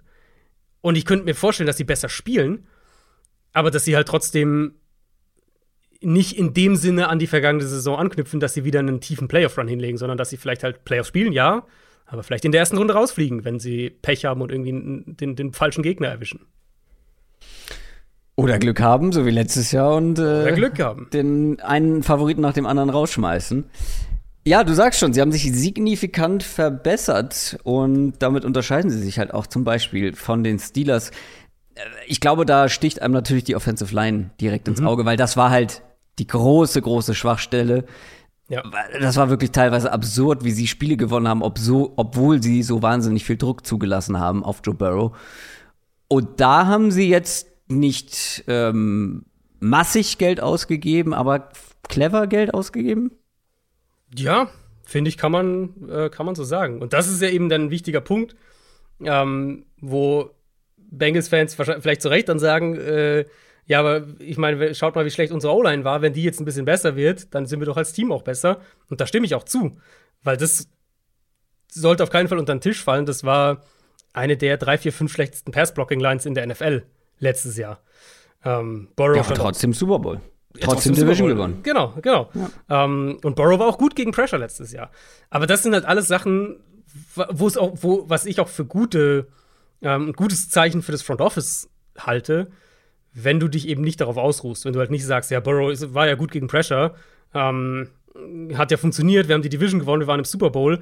Wir müssen jetzt nicht unbedingt direkt hier äh, drei Fünftel unserer O-Line austauschen, sondern eben sagst, das ist nichts, was konstant Jahr für Jahr funktioniert. Quarterback-Play unter Druck ist, ist nichts, was du, wo du Jahr für Jahr dich drauf verlassen willst. Schwache O-Line kann mal gut gehen, ähm, mhm.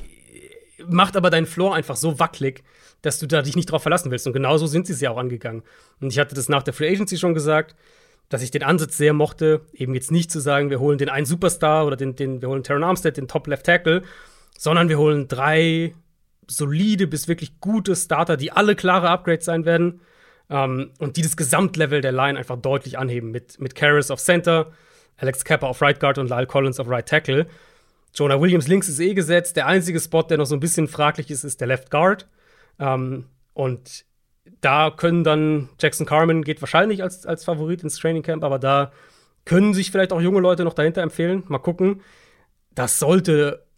Und wenn es nur die 16, Nummer 16 Line ist im Passblocking, ist es ja schon ein Riesenfortschritt zu letztem Jahr. Total. Und ich kann auch total verstehen, dass man dann sagt, ja, dann wird ja die Offense noch besser. Aber ich glaube, das Problem an der Offense waren ja, also war natürlich irgendwo der Druck und die schlechte Offensive Line. Die Playmaker bleiben ja alle gleich. Und da hat man eines der besten Receiver-Trios der ganzen NFL mit, mit Jama Chase, mit T. Higgins mhm. und Tyler Boyd allen voran.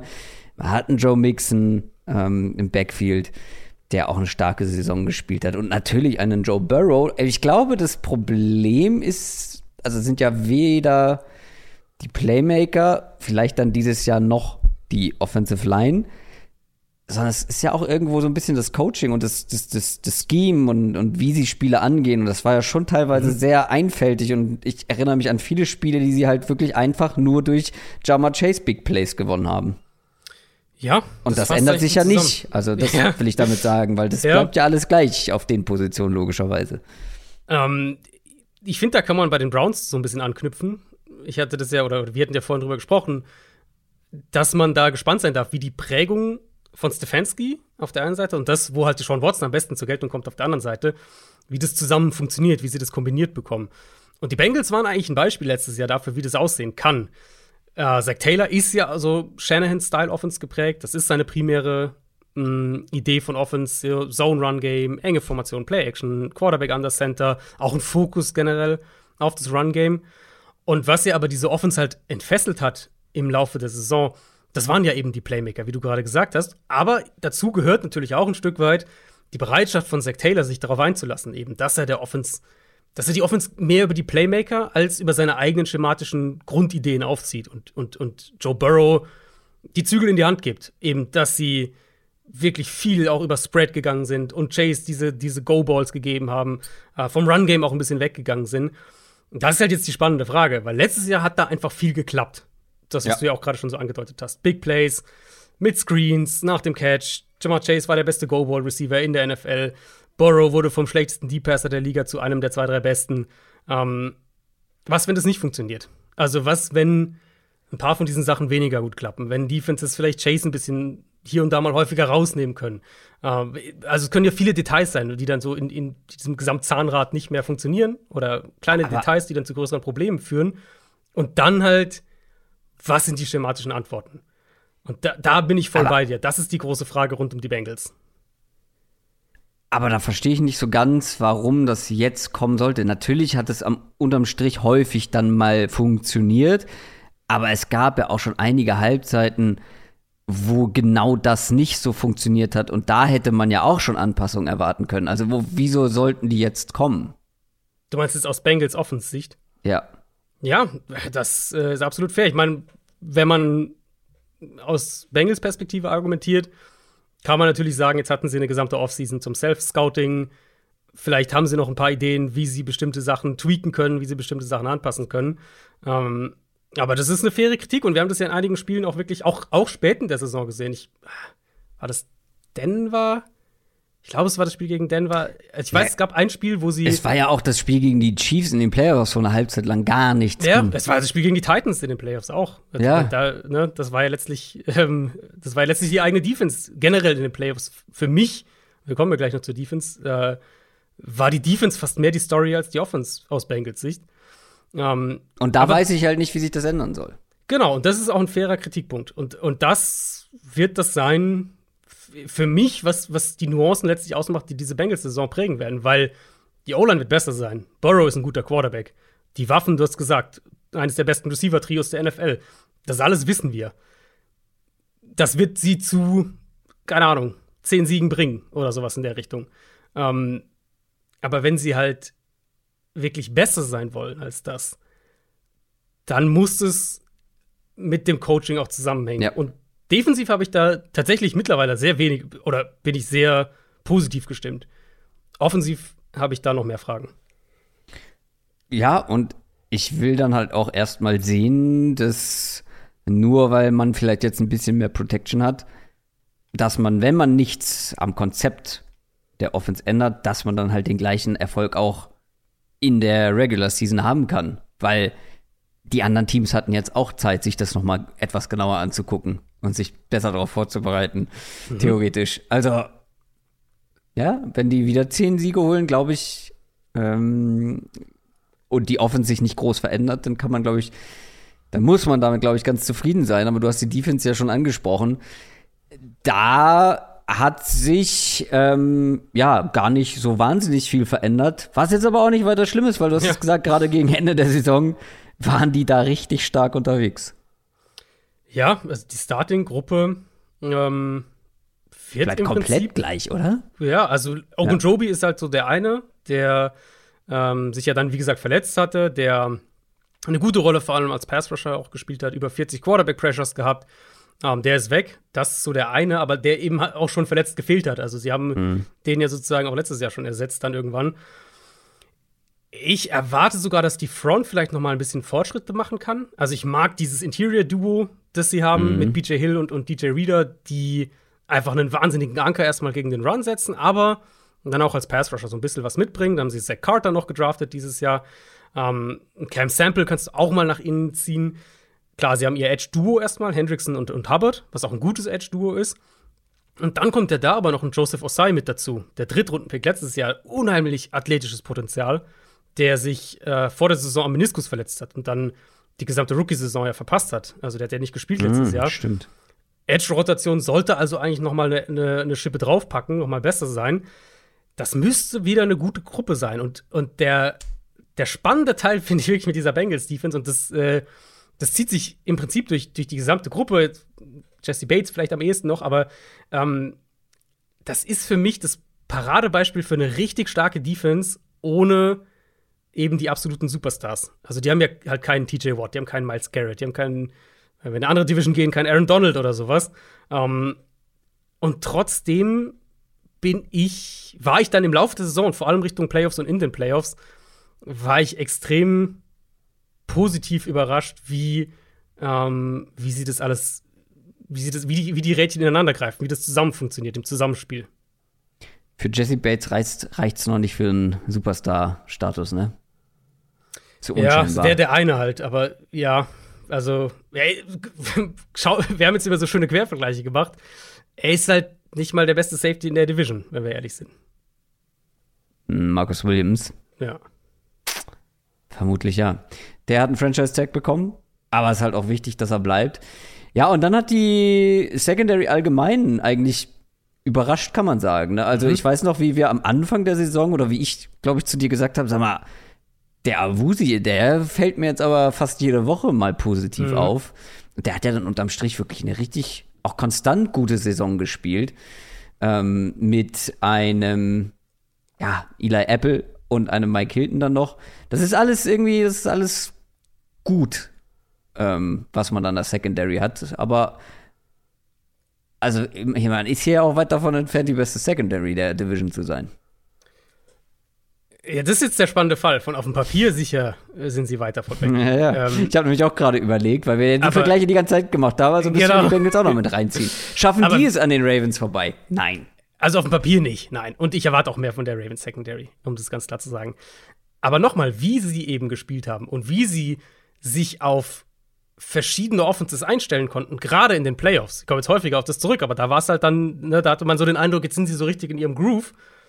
Das war schon eindrucksvoll. Und die Starting-Gruppe, die Starting Five, wenn man so will, ähm, bleibt ja komplett zusammen. Also Apple, mhm. äh, Wusie, dann Von Bell und, und Bates auf Safety und Mike Hilton im Slot. Aber sie wurden da ja noch mal eine ganze Ecke vielseitiger. Zum einen mit, mit äh, Cam Taylor Britt, der Corner, den sie in der zweiten Runde gedraftet mhm. haben, der ihnen noch eine Option Outside vor allem wahrscheinlich gibt. Aber halt Dex Hill, den sie in der ersten Runde gedraftet haben, der im Slot spielen könnte, der Corner spielen kann, der Safety spielen kann, den du wirklich rumschieben kannst, der auch ein super Gegenstück zu, äh, zu, zu Bates noch wäre, wenn sie mal Von Bell vielleicht mehr in die Box ziehen wollen, wenn sie mit drei Safeties spielen wollen. Haben wir das Thema auch noch mal drin. Ähm, also diese Gruppe wurde ja noch mal eine ganze Ecke vielseitiger. Ja. Und deswegen erwarte ich da auch, dass sich das, was wir dann spät zum letzten Drittel der, der vergangenen Saison gesehen haben, ähm, dass sich das fortsetzt, weil sie jetzt, ich habe es jetzt gerade gesagt, der Pass Rush sollte tiefer sein, in meinen Augen. Ähm, und die, die Secondary bietet ihnen noch mal deutlich mehr Möglichkeiten, als sie die letztes Jahr hatten. Aber hast du nicht irgendwie unterschwellig noch so ein Gefühl, wenn du ein wenn du ein Corner-Duo bestehend aus Avusie und Eli Apple siehst, dass du denkst, ja. ah, ob das auf Dauer gut gehen kann. Also Avusi ist jetzt auch nicht dafür bekannt, irgendwie Jahr für Jahr Top-Leistung zu bringen. Der hatte gute Jahre bei, bei den Cowboys, aber dann auch mal ein schlechteres Jahr zwischendurch oder eins, wo er verletzt gefehlt hat. Und Eli Apple ist ja auch so ein Auf und Ab. So, ein, so, ein, so, ein, so eine Gratwanderung zwischen Erwartung und Resultat. Ja, voll. Also, das, genau das, was ich eben gemeint habe, auf dem Papier bin ich voll bei dir. Aber sie haben halt letztes Jahr gezeigt, dass sie sich so auf, auf Gegner einstellen können. Ähm, mhm. Und zwar, das, das, ist ja zum Beispiel ein krasser Gegensatz zu dem, was wir letztes Jahr von den Ravens gesehen haben, wo wir vorhin gesagt haben, okay, warum wollten die Ravens vielleicht in eine andere Richtung gehen? Dass sie halt nicht so richtig einen, einen, einen funktionierenden Plan B hatten, als ihnen die Cornerbacks weggefallen sind.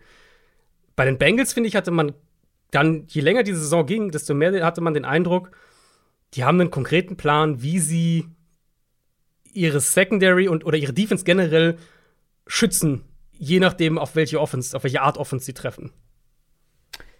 Gibt es ein realistisches Szenario, dass in dieser Division Platz 1 und 2 des vergangenen Jahres, Platz 3 und 4 des nächsten Jahres werden?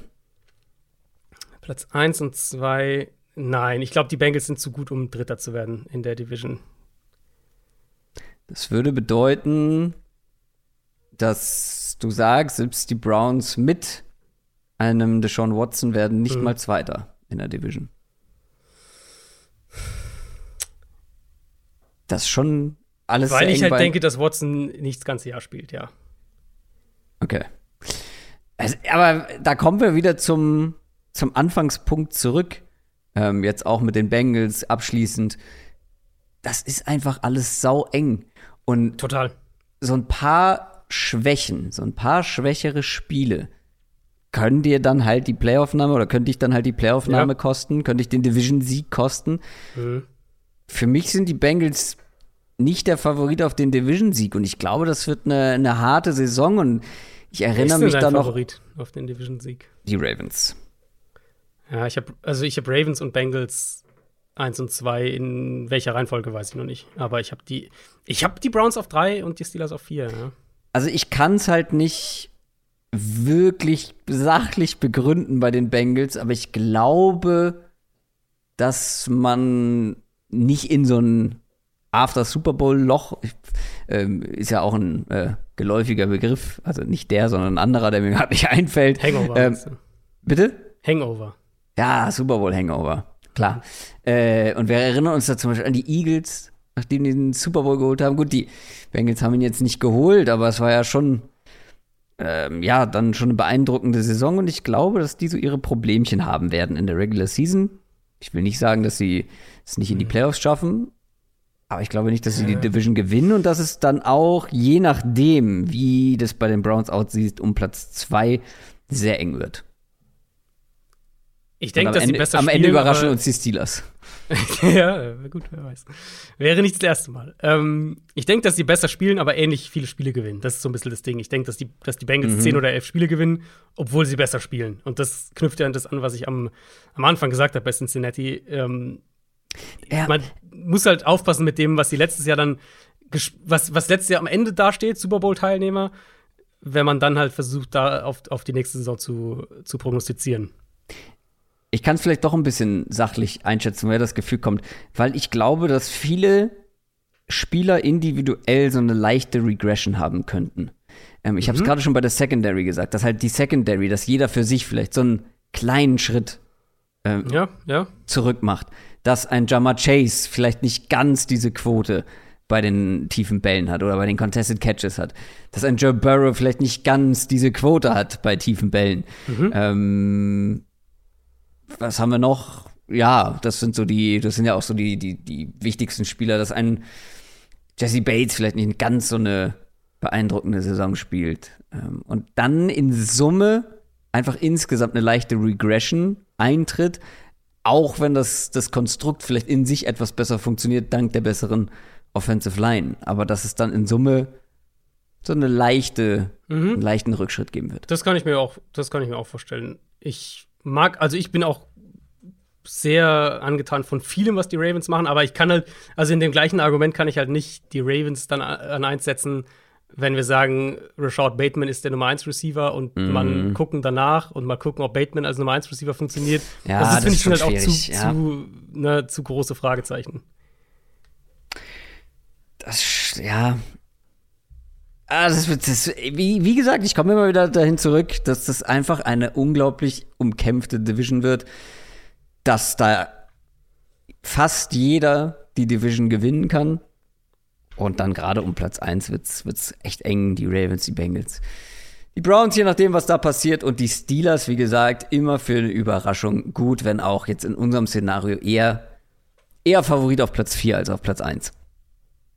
Ich glaube, so ja, kann man das ja, festhalten. Ja, ich finde schon in dem Rahmen, wenn wir sagen, wahrscheinlich wird in der Division wieder der erste, den ersten und den letzten vier Spiele maximal trennen. Eher drei, vielleicht sogar nur. Ähm, aber ich sehe Pittsburgh schon vergleichsweise klar auf dem letzten Platz irgendwie viel härter, als es gemeint ist, aber ich sehe sie schon, also das wäre der Tipp, wo ich mir am sichersten wäre. Wenn ich jetzt sage, du mhm. musst irgendeins dieser vier Teams irgendeinem Platz zuordnen, äh, wäre es für mich wahrscheinlich Pittsburgh an vier. Ja, da glaube ich, würde ich mitgehen. Und damit haben wir sie hinter uns, unsere erste Division Preview. An der Stelle sei nochmal gesagt, dass es kann natürlich bei jedem Team passieren, dass da, wie bei den Ravens letztes Jahr, da haben wir auch nicht erwartet, dass die ähm, letzter werden in dieser Division, aber da haben wir noch nicht, hat man noch nicht gewusst, dass irgendwie die halbe Mannschaft mal zwischenzeitlich verletzt ist und viele tragende Säulen schon vor der Saison sich verletzen und gar nicht spielen. Sowas kann natürlich immer passieren, aber das können wir natürlich nicht mit in unsere Überlegungen mit einbeziehen. Klar. Und die Folgen ähm, jetzt, also das finde ich auch nochmal wichtig zu sagen, auch eben mit der mit der Watson-Thematik. Deswegen hatten wir, war das jetzt für mich nicht so ein Hinderungsgrund zu sagen, wir machen jetzt trotzdem die Division als erstes, die ihr abgestimmt hat, äh, habt, auch wenn bei Watson noch Unklarheit ist.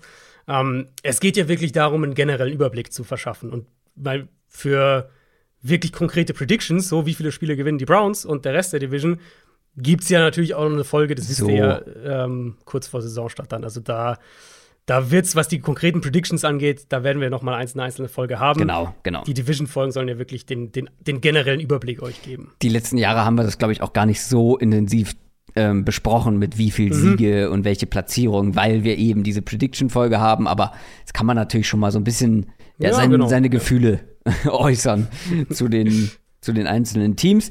Feedback zu dieser Folge überall gerne da, wo es gibt. Wenn es positiv ist, gerne auch bei den iTunes Reviews. Die helfen uns immer sehr in Sachen Algorithmus. Schaut da gerne mal rein für alle die, die uns über Apple hören. Da kann man eine kleine Sache zu schreiben und seid euch sicher, wir lesen da jede Bewertung, die da reinkommt. Ähm, bei Spotify auch gerne eine, eine, Sternebewertung abgeben. Auch das hilft uns sehr, vor allem wenn es fünf Sterne sind. Ansonsten braucht ihr euch da nicht so sehr drum kümmern.